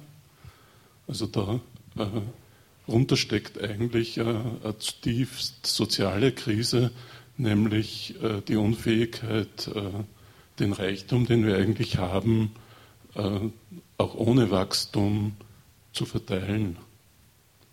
Also mir scheint diese Diskussion der Finanzkrise so ein bisschen wie eine Krisenoberfläche. Die Frage ist, ob man das wirklich tun kann, auf dieser Oberfläche die Probleme zu lösen. Okay, aber dann machen wir jetzt vielleicht einen Schnitt, und weil wir wollen ja noch eine zweite Runde auch noch machen. Ähm, gut, ich, rekapituliere kurz die Frage von Gerhard Wohlfahrt, äh, inwieweit man durch eine Änderung, wenn ich das jetzt richtig verstanden habe, der ähm, ähm, Verteilung ähm, bereits äh, sozusagen stark krisendämpfend wirken könnte, ohne dass jetzt sozusagen große auf internationaler Ebene große Veränderungen stattfinden ähm, die Frage vom Kollegen Niesner? Ähm, ob äh, sowas wie ein Insolvenzrecht für Staaten ähm, jetzt in Diskussion sei. Äh, dann die Frage äh, eben letztendlich, also muss man nicht langfristig doch auf ein ausgeglichenes Budget achten, war glaube ich das, was Sie gemeint haben. Ne? Und schließlich ähm, die Frage, äh, die sehr berechtigte Frage, inwieweit die Finanzkrise nur ein Aust oder ein Teil der, sozusagen der Krisenerscheinungen ist. Es gibt ja genug Autoren wie den Elmar Altvater, der zumindest sieben, acht Krisen, parallele äh, Krisen identifiziert. Der Winnie Wolf hat in meinem Buch, glaube ich, sogar zwölf identifiziert. Ähm, durchaus legitim natürlich. Ja, ich gebe äh, das jetzt an dich weiter, bitte vielleicht mit der letzten, sogar mit der letzten Frage beginnen. Ich habe, denke ich, im dem Vortrag schon angedeutet, dass für mich sozusagen die Finanzkrise und sozusagen der produktive Bereich ganz eng miteinander, ganz eng miteinander verklammert sind. Und in gewisser Weise kann man meines Erachtens eben auch eine Tendenz letztlich zur Stagnation des produktiven Bereichs in den kapitalistischen Kernländern sehen und auf diese Stagnation ist in gewisser Weise reagiert worden mit, Finanzan mit Finanzanlagen. Und was jetzt meines Erachtens schon erforderlich wäre, wäre zum einen sozusagen ein, letztlich ein branchenmäß, eine branchenmäßige Veränderung. Sozusagen die Automobilindustrie ist meines Erachtens eben keine Leitbranche, was für Graz ein Problem ist, aber nicht nur für Graz ein Problem ist. Und es ist gerade die Automobilindustrie beispielsweise gewesen, die als produktiver Sektor 2009 sehr stark gefördert worden ist. Ja. Im Prinzip wäre es meiner Sicht sinnvoller gewesen, quasi die Rekonversion des Verkehrssystems zu beginnen und dann Richtung sozusagen aus meiner Sicht beispielsweise eher, eher, öffentlichen, eher öffentlichen Verkehr. Ja. Und es ist aber eben auch eine Krise sozusagen der räumlichen Verteilung der Produktion. Also sozusagen auch aus ökologischer Sicht meines Erachtens verkehrt, wenn sozusagen Produktion und Konsum weit auseinander liegen. Insofern wäre eine stärkere Re-Regionalisierung der Kreisläufe sinnvoll. Und sozusagen zu einem Abbau sozusagen der regionalen Differenzen wäre eben meines Erachtens durchaus so etwas wie eine partielle Reindustrialisierung in Südeuropa, also aber auch in Osteuropa erforderlich unter Bedachtnahme auf ökologische, auf ökologische Fragestellungen. Was aber eben auch heißt, dass sozusagen mit der Expansion hierzulande eigentlich aus ist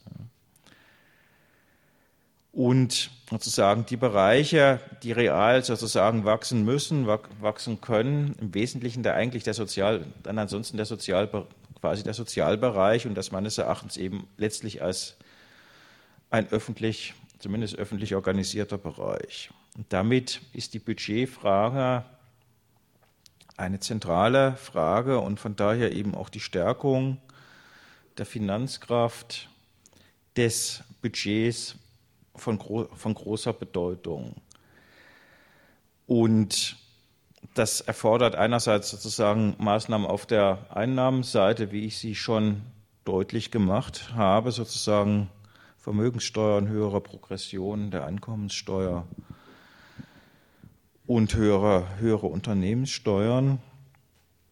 Es erfordert aber eben beispielsweise auch sozusagen, dass der Subventionsbedarf im Bankenbereich ah, reduziert wird. Ja, das heißt immer, wir können uns das Sozialsystem nicht leisten. Ich hätte große Zweifel, dass wir uns diese Art des Finanzsystems leisten können.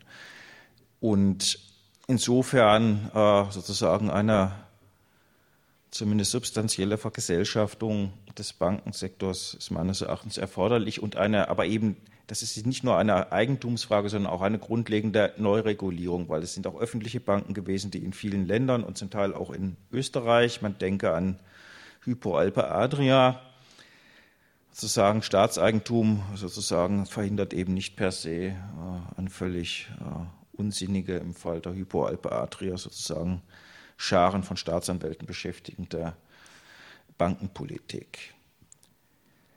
Und insofern wäre eigentlich sozusagen aufgrund der ökologischen Begrenzung meines Erachtens, aufgrund der, auch der Stagnationstendenzen eigentlich eine stärkere, aber anders organisierte öffentliche Rolle erforderlich. Für mich ist schon auch sehr wichtig zu betonen, dass eine allein eine Korrektur sozusagen der Einkommensverteilung dieses internationale Problem nicht löst.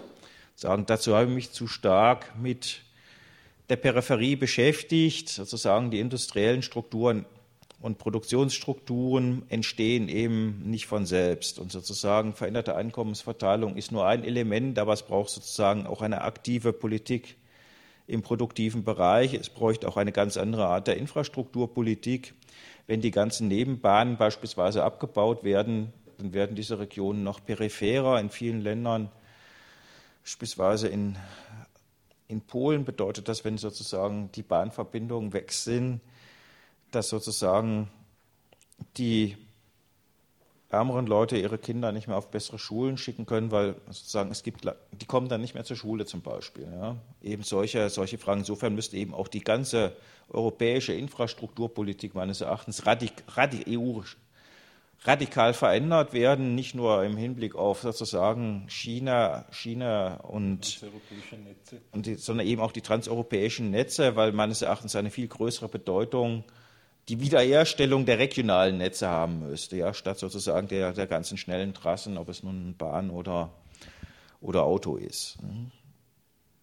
Und sozusagen die Frage des Insolvenzverfahrens, es gibt dazu verschiedene, Vorsch verschiedene Vorschläge, selbst auf Ebene des Internationalen Währungsfonds ist es diskutiert worden in den letzten zehn Jahren. Der Internationale Währungsfonds will dann in dem Schlichtungsverfahren für sich selbst eine wichtige Rolle, nämlich eine zentrale Rolle, obwohl das selbst sozusagen Partei ist, ja, weil er ist Direktgläubiger und, und wie alle wissen sozusagen, ist er nie was anderes als gläubiger Vertreter gewesen.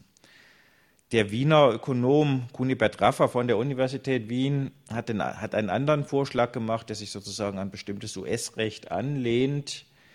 Und danach würde sozusagen würden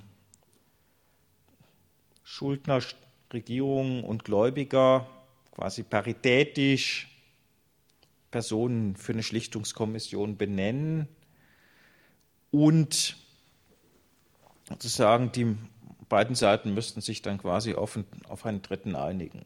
dann wäre das ein wesentlich neutraleres und gerechter angelegteres Verfahren. Zum weit, weiter sozusagen betont der Kunibert Raffa eben auch, dass in einem solchen Verfahren zentrale Staatsfunktionen gewährleistet werden müssten. Also sagen, die dürften gar nicht erst in Frage stehen und sie müssten eben auch während dieses Verfahren läuft, weiter gewährleistet werden, ne, was momentan sozusagen bei den Nicht-Insolvenzverfahren eben nicht der Fall ist. Die Frage vom Kollegen bezüglich des ausgeglichenen Budgets ist noch offen. Sozusagen, ich würde jetzt mal sagen, das muss nicht, das muss nicht aus, konjunkturell darf es gar nicht ausgeglichen sein. Und langfristig ist zum Teil die Frage sozusagen, wo, auch wofür sozusagen die Defizite einge, eingefahren werden sozusagen. Passiert das sozusagen zur Stärkung der Infrastruktur zum Beispiel, dann würde ich das für relativ, un, für relativ unproblematisch halten. Ja. Und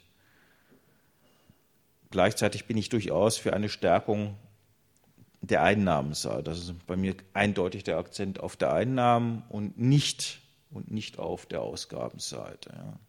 Und verteilungspolitisch ist klarerweise sozusagen eine äh, sind hohe Staatsbudgets durchaus problematisch, weil sozusagen es nur relativ wohlhabende Personen sind, die die Staatspapiere kaufen können. Ne? Ja, wir können in eine zweite Runde gehen. Ich glaube, es gab eine Wortmeldung, die jetzt äh, in der ersten Runde nicht mehr berücksichtigt worden ist. Ja, das hätte auch mit dem ausgeglichenen Staatsbudget dazu gepasst. Denn was ja die Problematik ist, wir reden immer vom reichen Österreich. Ja? Wann ist jemand reich? Wann ist ein Land reich? Ein, für mich sind wir nicht reich und mit dem müssten wir endlich einmal aufhören. Wir sind verschuldet. Ja? Wir sind noch kreditwürdig. Wir sind noch besser kreditwürdig wie ein anderer. Ja? Und es hat ja auch Zeiten gegeben bei unseren Banken, wo jeder Arbeiter einen Kredit gekriegt hat und jeder, der ein Haus besitzt hat oder ein Unternehmen gehabt hat, keinen Kredit gekriegt hat. Ja? Also äh, es ist ja dort immer die Frage, aber ob der Arbeiter dann in den nächsten fünf Monaten noch einen Job gehabt hat, das war nicht gesichert, aber das Haus war gesichert gewesen. Nicht?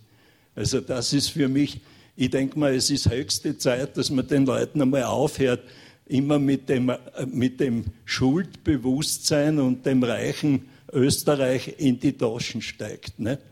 Es ist gänzlich wurscht, wo gesammelt wird. Es wird immer davon geredet, dass wir so saumäßig reich sind. Warum gibt es dann Arme?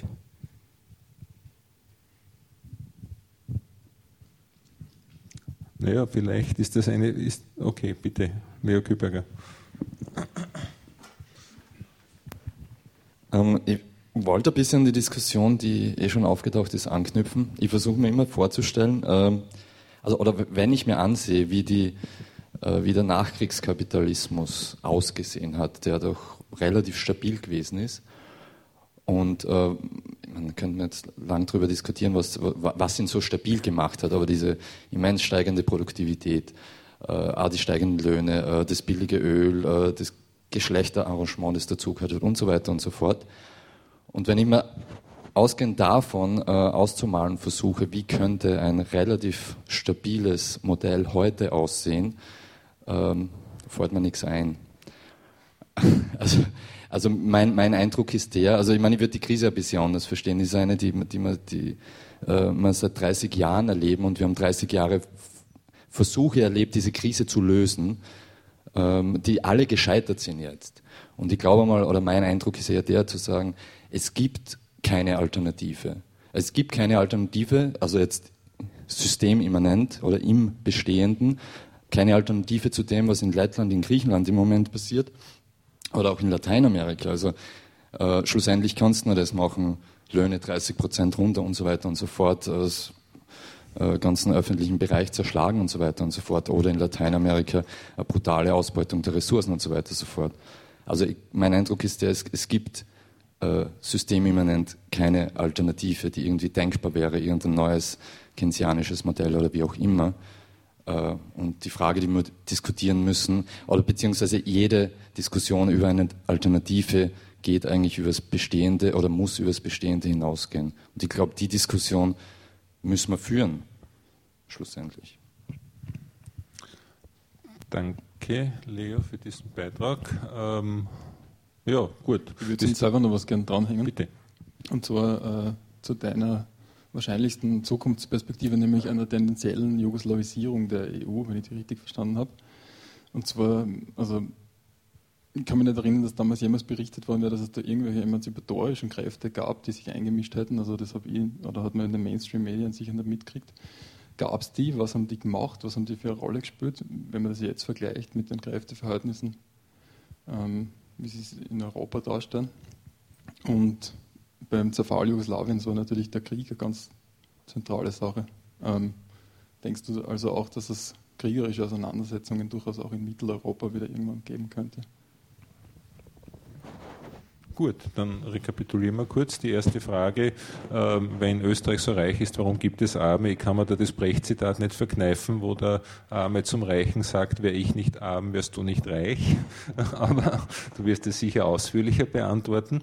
Ähm, die äh, zweite, äh, das eigentlich ein Debattenbeitrag, eine Frage, ähm, der Beitrag von Leo Kühlberger, ähm, dass äh, diese Krise, die wir seit 30 Jahren erleben, ich habe es irgendwie versucht so zu benennen, eben letztendlich ist es eine Abwehrschlacht äh, seit 30 Jahren des Kapitals gegen sinkende Profitraten.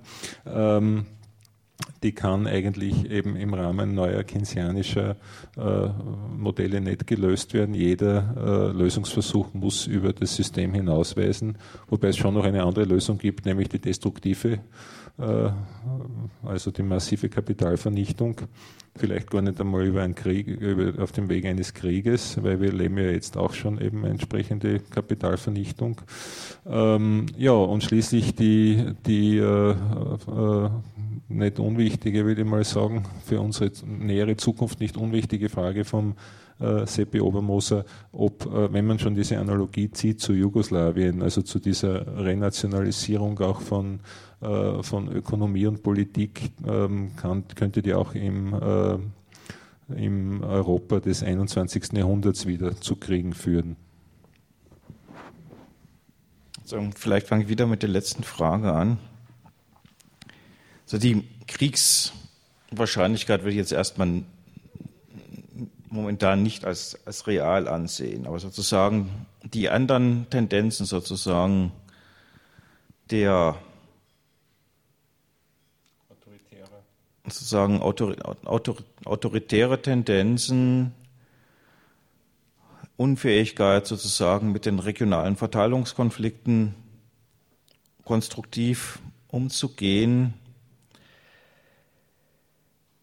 Ein letztlich chaotischer Prozess, das würde ich auch für Jugoslawien, das würde ich auch für Jugoslawien so sehen. Äh, da würde ich sozusagen durchaus und auch sozusagen Versuche sozusagen einerseits der äh, Rezentralisierung bestimmter politischer Entscheidungsprozesse, das gibt es genauso in der EU, das hat es auch in Jugoslawien gegeben, aber beide Male sozusagen unter dem Primat der, der Austerität, eigentlich in beiden Fällen auch mit dem Wunsch der Gläubiger, dass sozusagen der Verband erhalten bleibt. Ja.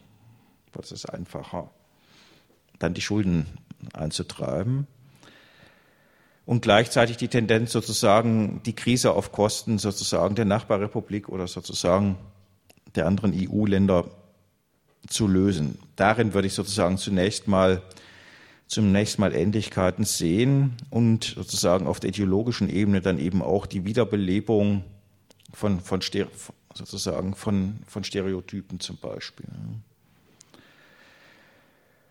Und ein solcher Prozess hätte, natürlich, hätte auch für die EU oder sozusagen für das, was von der EU bleibt und sozusagen dann den Peripherieländern eben auch massive Konsequenzen für das Verhältnis für die Zeit danach. Das wäre meines Erachtens zwar nicht so, so massiv katastrophal, wie das im Raum des früheren Jugoslawien der Fall ist, wenn sich das auch ein klein bisschen abschwächt, jetzt meines Erachtens.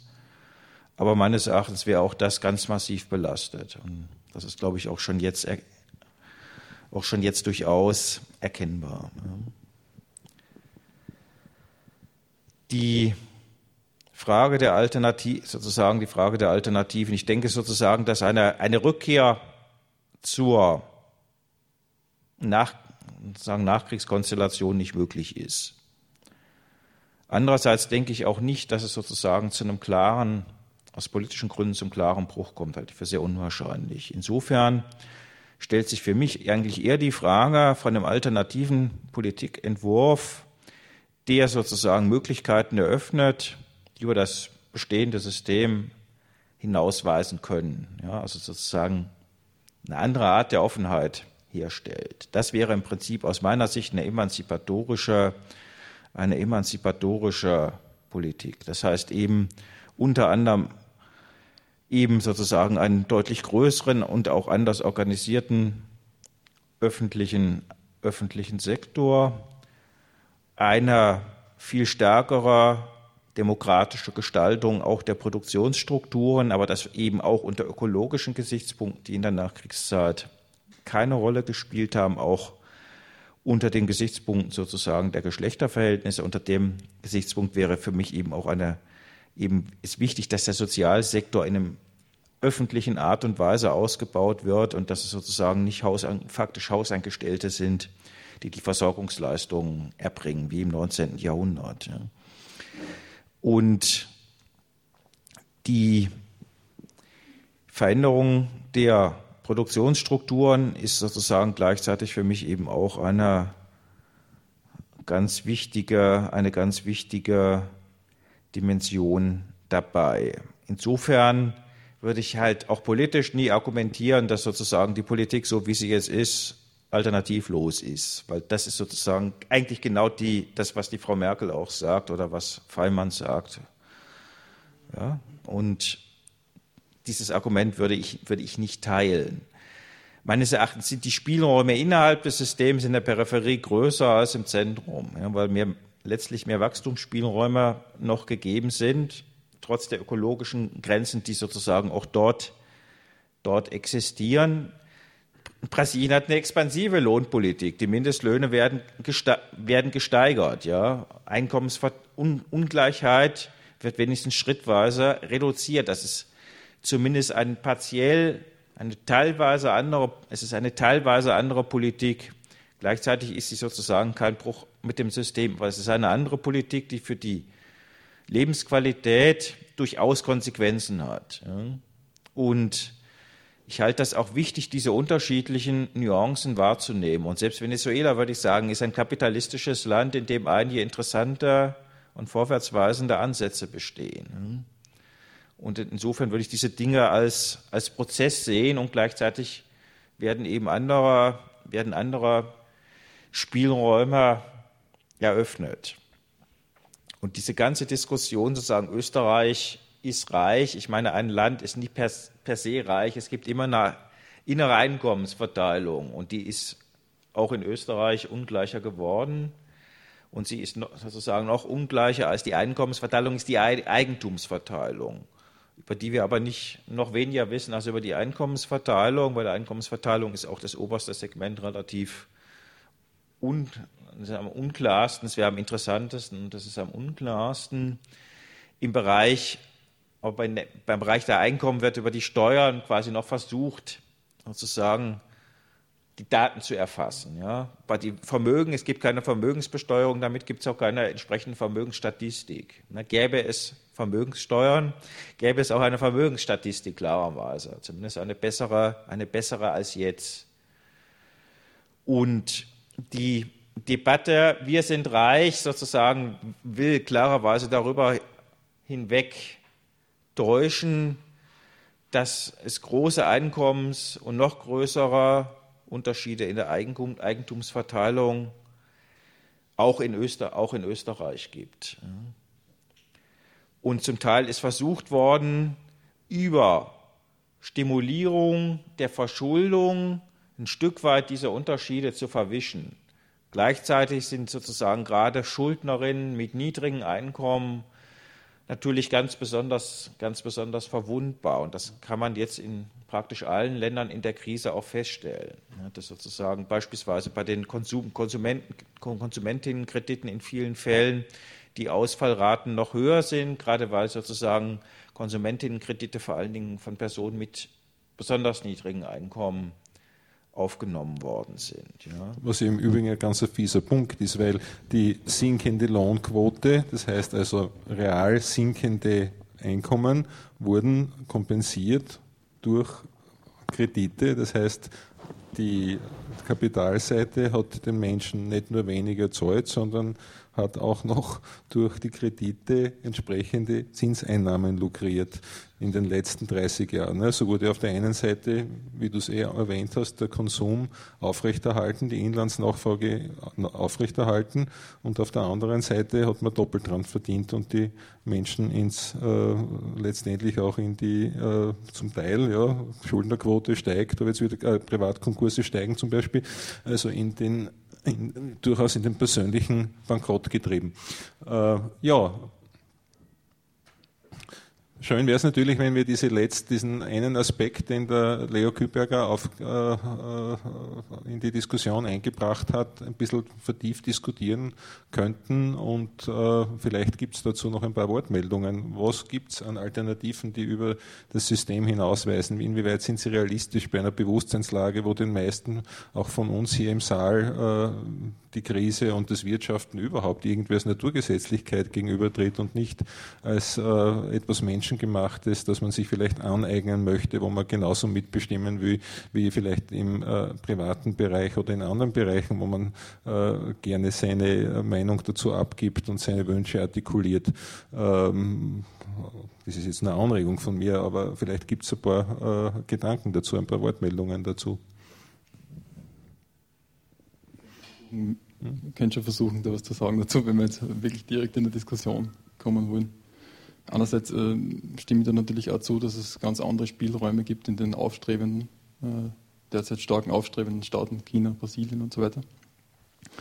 Aber also gerade wenn ich mir diese, diese, diesen Aspekt, nämlich äh, eine multiple Krise oder Vielfachkrise oder wie man immer dazu sagen will, äh, hernimmt, dann komme ich auch sehr stark zum Schluss, immer mehr wieder, äh, in, in dem, in, im selben Maß, in dem sich das Ganze zuspitzt, dass wirklich eigentlich der Kapitalismus überwunden werden muss. Also ich kann gerade äh, in Anbetracht äh, konkret, also definitiv immer sichtbar werden der ökologischer Grenzen.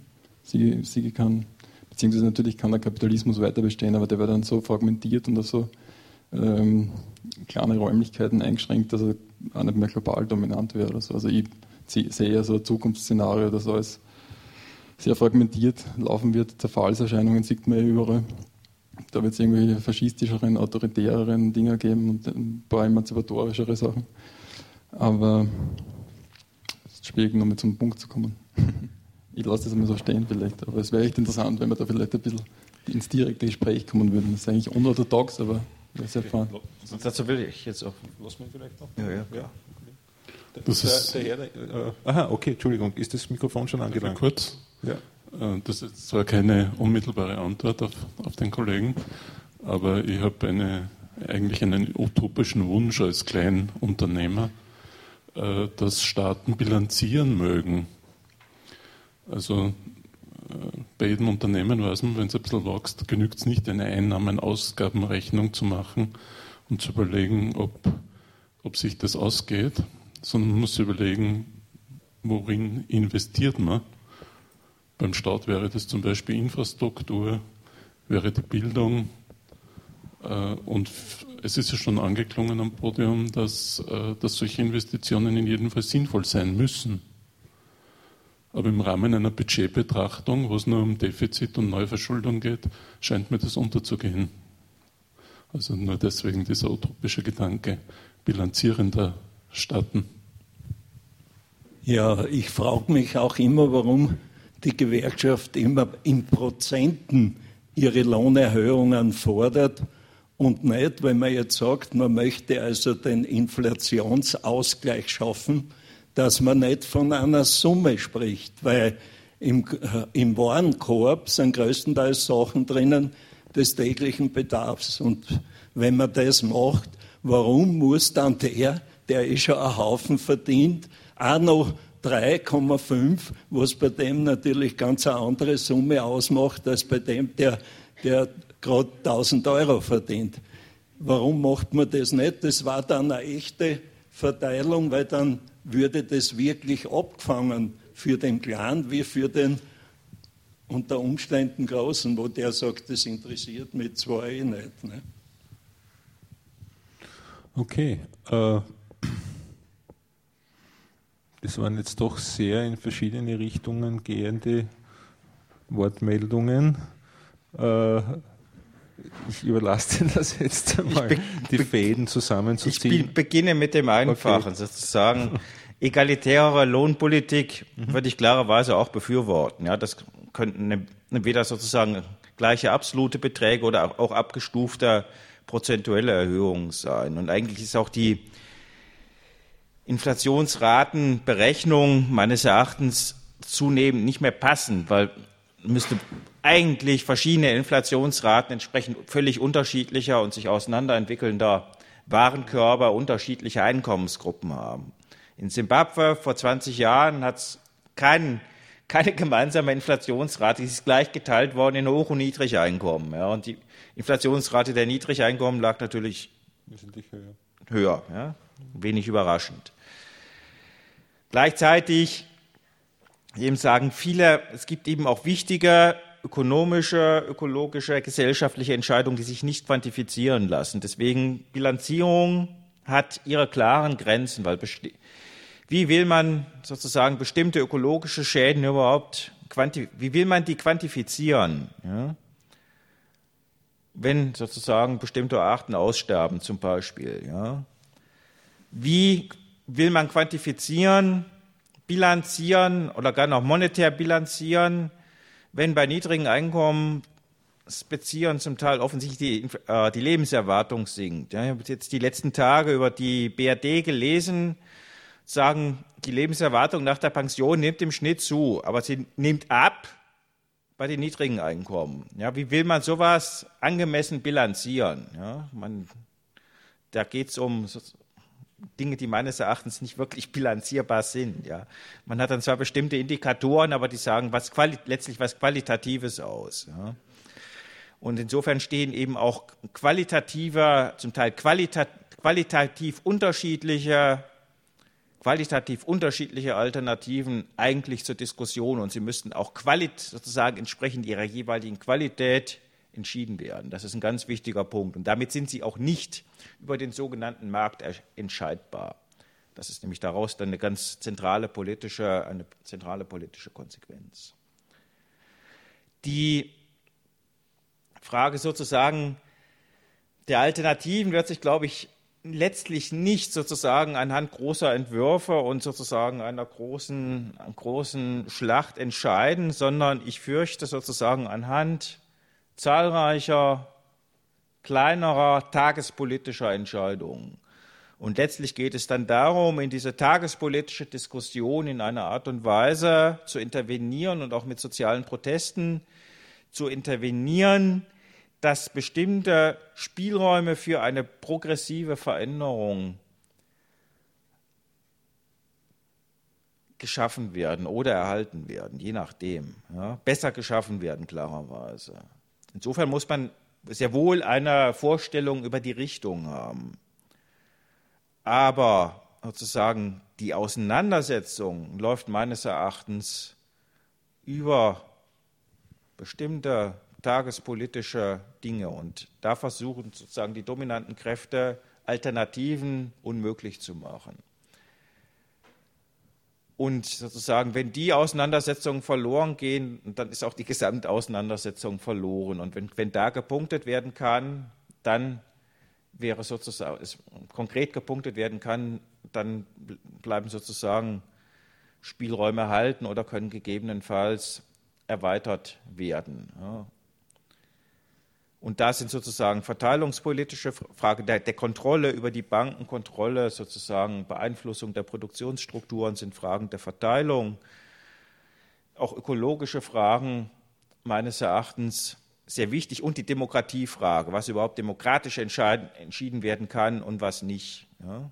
Und sagen gegen die, von daher ist eben auch sehr wichtig, sich gegen diese autoritären Verengungen zu, zu, zu wenden und sogar offensiv aus meiner Sicht eine Demokratisierung, eben auch Demokratisierung der Wirtschaft zu fordern. Welche Bedeutung, welche Bedeutung haben eigentlich die Stiftungen? Es ist nämlich in Österreich so, das gibt es noch gar nicht so lange, dass, dass, das so beliebt war, aber man zahlt bloß 12 Prozent bei Errichtung der Stiftung und wenn man das Geld drin lässt, dann kann man warten und erst wenn, wenn man was rausnimmt, dann zahlt man die zweiten 12 Prozent.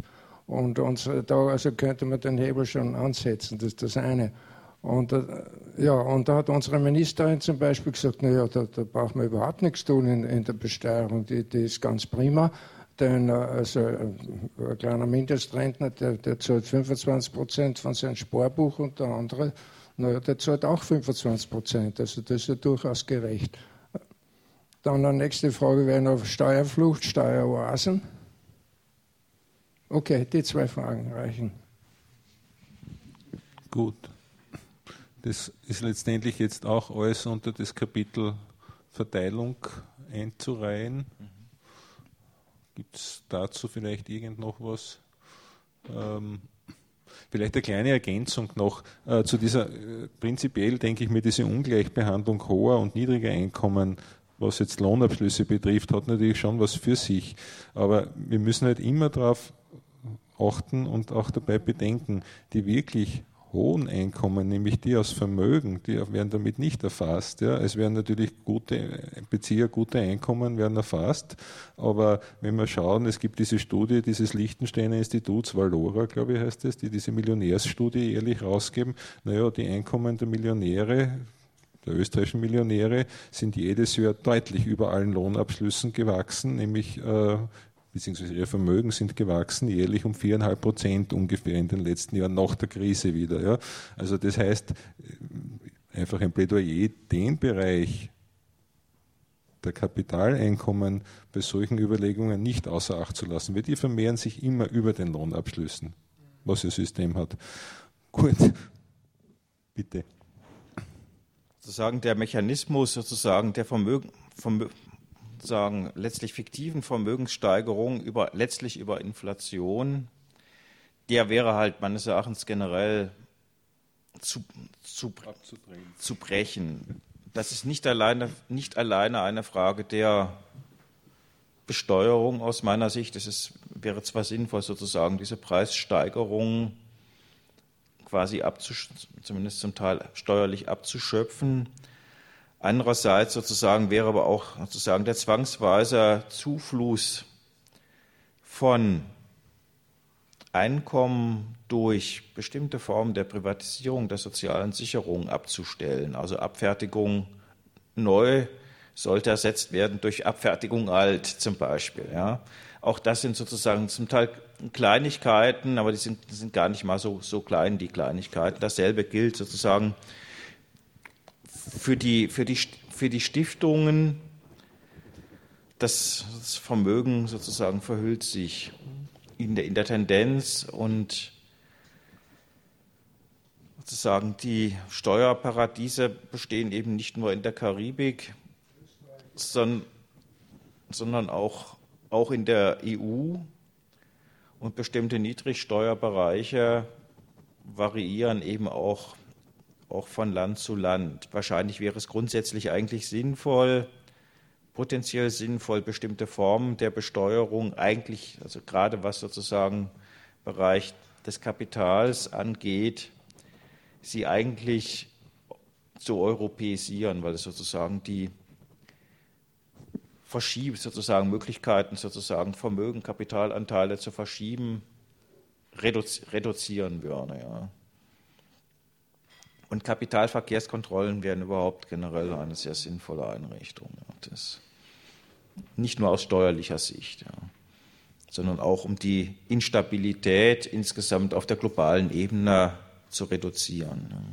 Vielleicht eine kleine Ergänzung zu dem, was du eben äh, angerissen hast, nämlich äh, Privatisierung sozialer Sicherheit. Ähm, um, weil man dem Beispiel sehr gut zeigen kann, wie die ideologische Maschinerie mit den Wirtschaftsinteressen zusammen einwirkt. Ich weiß nicht, wer von Ihnen mitbekommen hat, dass die Arbeiterkammer vor ungefähr drei Wochen oder vier Wochen eine Studie präsentiert hat, wonach jeder, äh, der in diese zweite Säule der ähm, äh, privaten Vorsorge eben eingezahlt hat, besser ausgestiegen wäre, wenn er die freiwillige Höherversicherung in der Sozialversicherung, also in der öffentlichen Sozialversicherung äh, äh, wahrgenommen hätte stattdessen. Äh, das war genau zwei Tage in den Medien mit äh, einer kurzen Meldung auf der ORF-Homepage, ähm, mit einer Gegenmeldung dann, die mindestens doppelt so lang war vom äh, Verband der Versicherungen, die im Wesentlichen beinhaltet hat, die Aussage, das dürfe man nicht so sehen, ohne, allerdings äh, ohne irgendein substanzielles Argument. Und das war's dann. Und äh, ich habe den, den, Test gemacht, habe mit äh, einigen Personen meiner Bekanntschaft, die sich durchaus als äh, kritisch begreifen, gesprochen. Wahrgenommen hat das niemand. Ja? Äh, das heißt also, kein Wunder, die Mehrzahl der österreichischen Medien ist in der Hand der Raiffeisen Zentralbank. Ähm, aber äh, man sieht einfach, wie, wie stark dieser Einfluss wirkt. Ja, das weiß niemand. Zweites Beispiel, die Vorsorgekassen, Abfertigung neu, die du angezogen hast. Ähm, alle, die hier, ähm, weiß nicht, ob es alle wissen, aber alle, die abhängig beschäftigt sind, aber auch alle Selbstständigen sind in diese Vorsorgekassen gezwungen worden.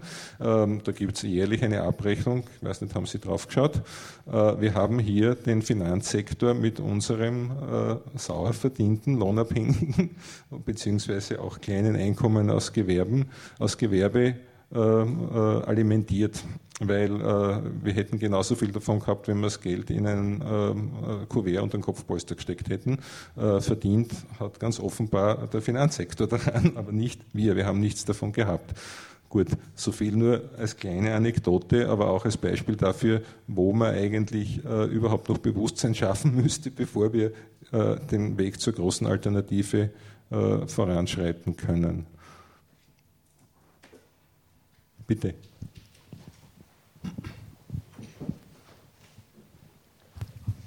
Ich möchte jetzt ein bisschen über, also über Lateinamerika fragen. Ich bin, äh, ich bin Chilene und äh, es ist ein bisschen komisch für mich, weil in Chile zum Beispiel es wird, oder wir haben nie über eine Wirtschaftskrise gesprochen, weil wir leben, wir leben schon seit immer in einer Krise, in einer Wirtschaftskrise. Also es gibt aber die Seite, die immer, wie Sie gesagt haben, es gibt immer Gewinner von einer Krise und es gibt immer Verlierer. In Chile ist alles ist privat. Also es gibt in Chile nichts, was nicht privat ist. Die Erziehung ist ein großes Thema jetzt. Ist für viele Familien in Chile ist unvorstellbar, 200 Euro im Monat für die also für den Studium ihre Kinder zu zahlen, aber pro Kind. Und ähm, ja, ich frage mich, ähm, ist das auch in Europa so zu erwarten, dass so, so etwas passieren wird, so wie in Lateinamerika passiert, wo die Großkonzerne, die haben also freie Hand, alles zu machen, was sie möchten. Kapitalflucht von Chile in den verschiedenen Ländern. Es ist Kupfer in Chile fast 80 Prozent bleibt nicht in Chile von Gewinn, 20 Prozent bleibt nur in, im Land und davon äh, das Volk sich gar nichts, also also was, was, was, was wird da gesprochen in, in Europa von einer Wirtschaftskrise überhaupt, dass so etwas passieren wird, so wie in Lateinamerika?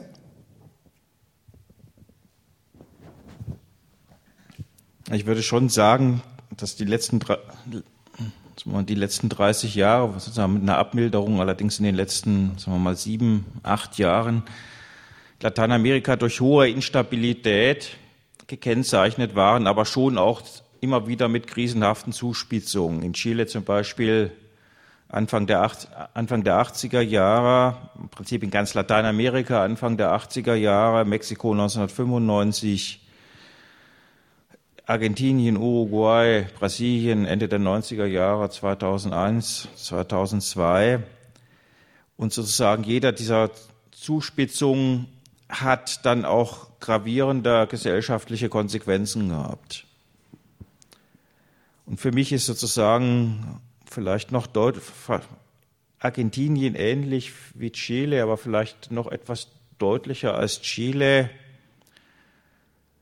sozusagen der Fall eines, eines Landes, wo sozusagen in den frühen 70er Jahren die Lage wesentlich besser war, wesentlich besser war als heute, die soziale Polarisation, die Armut, weit geringer war als heute, wo in dem Fall in beiden Fällen neoliberale Politikmuster unter Bedingungen der Diktatur durchgesetzt worden sind in den 70er Jahren.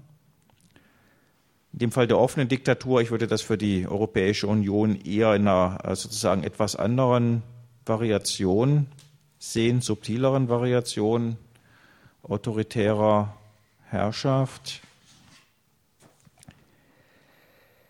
Und wo auch eine große sozusagen gesellschaftliche Fragmentierung und eine sozusagen massive Privatisierung, was eben auch private Aneignung heißt, vonstatten ge gegangen ist. Insofern wäre für mich so etwas wie eine tendenzielle Argentinisierung europäischer Länder natürlich nicht eins zu eins übertragen das meines Erachtens durchaus eine, eine, denkbare, eine denkbare Perspektive. Und ich habe halt, ich kenne Argentinien, in Chile bin ich nie gewesen, insofern habe ich eher Argentinien vor Augen.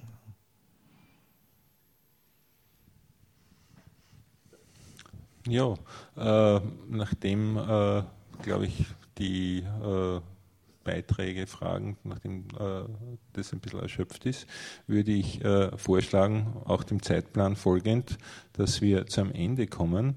Wir haben jetzt nicht unbedingt ein offizielles Schlusswort äh, uns überlegt, aber ähm, vielleicht könnte man ein paar Punkte der heutigen Diskussion, wenn du das so willst, ähm, kurz noch zusammenfassen und vielleicht ähm, als kleinen Input dazu ähm, zwei Zitate noch aus diesem Feuilleton, weil das so einen schönen äh, Rahmen bildet. Wir haben damit angefangen. Wir könnten auch sozusagen den, den Abschluss damit einleiten. Äh, der Michael Hudson sagt, ähm, wir müssen uns entscheiden, wollen wir die letzten Jahrhunderte liberaler Ökonomie aufgeben und die Wirtschaftsplanung ausschließlich den Banken überlassen? Oder wird sich die Gesellschaft auf die klassischen Grundsätze der Wirtschaftsreformer, er ist ja da sehr vorsichtig, er geht nicht so weit, wie wir uns das vielleicht wünschen würden, auf die klassischen Grundsätze der Wirtschaftsreformer des 20. Jahrhunderts besinnen und für eine sozialverträgliche Gestaltung der Finanzmärkte und für langfristiges Wachstum eintreten? Und er sagt vor allem, dann natürlich gibt es eine Alternative zu dem Szenario, das wir jetzt erleben. Es ist das, was die europäische Zivilisation seit dem Mittelalter über die Aufklärung und die Hochzeit der klassischen politischen Ökonomie zu schaffen bestrebt war. Eine Wirtschaft ohne Einkommen aus Vermögen, frei von Sonderinteressen und Privilegien zur Erzielung von Renten. Ja, äh, vielleicht ist das so ein, ein, ein kleiner Input für ein paar abschließende Sätze von deiner Seite sozusagen als quasi vordringliche sozusagen Aufgabe wäre zunächst tatsächlich, wie das auch der Hudson sagt oder schreibt in dem Fall, die Macht des Finanzsektors zu beschränken, ja, weil davon viele politische Handlungsspielräume abhängen. Insofern ist das, ist das, eine, ist das eine zentrale Frage, aber die reicht das reicht für sich nicht, denn sozusagen es ist ebenfalls aus meiner Sicht notwendig, die Einkommensverteilung zu verändern, den öffentlichen Einfluss auch auf den Produktionsbereich auszuweiten und sozusagen den Produktionsbereich auch zu restrukturieren, auch in eine ökologisch verträglichere Richtung zu, zu, zu restrukturieren.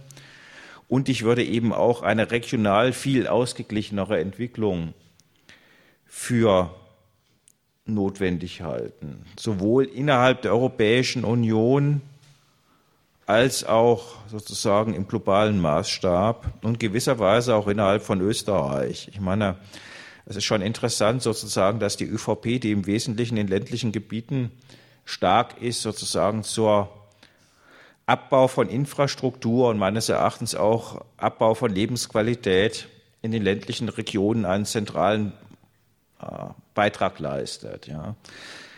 Und das ist auch in Österreich meines Erachtens eben keine, das ist keine, das ist keine banale Frage.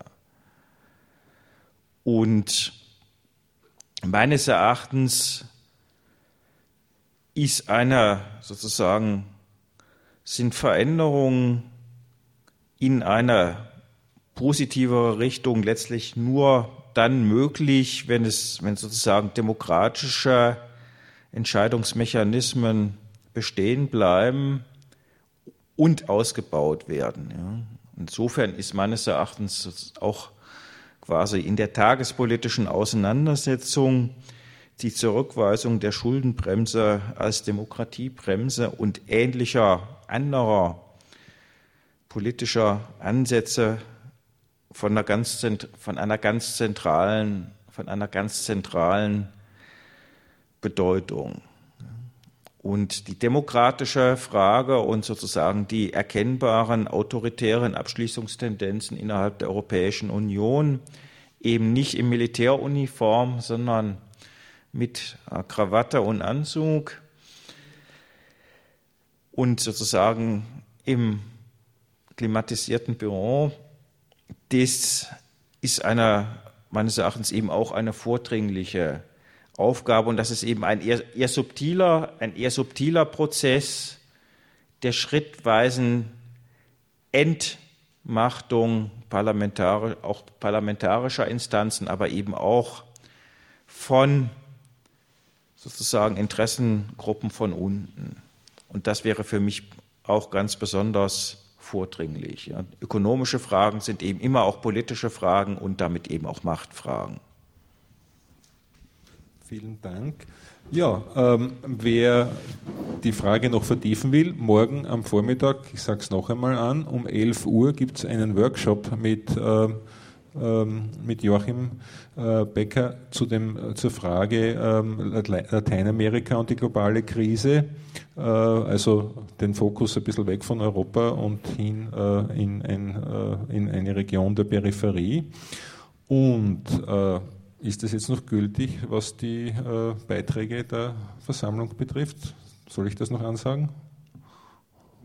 Äh, du wolltest ähm, darauf hinweisen, dass diese Veranstaltung was kostet und dass. Äh, das hat schon ganz gut funktioniert. Das war erster Versuch, hat schon funktioniert. ich denke, okay. dass wir einfach von gut. Förderungen nicht mehr so abhängig sein dürfen, mhm. weil die einfach nach unten gehen. Und ich denke, wir müssen da anfangen, wieder eine Kultur des Zusammenlegens auch in dem Sinn zu machen, damit man einfach solche Veranstaltungen weiterhin durchführen kann.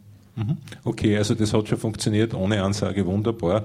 Äh, Solidarität versteht sich offenbar inzwischen doch wieder von selbst und ohne große Aufforderung, das ist ja sehr angenehm.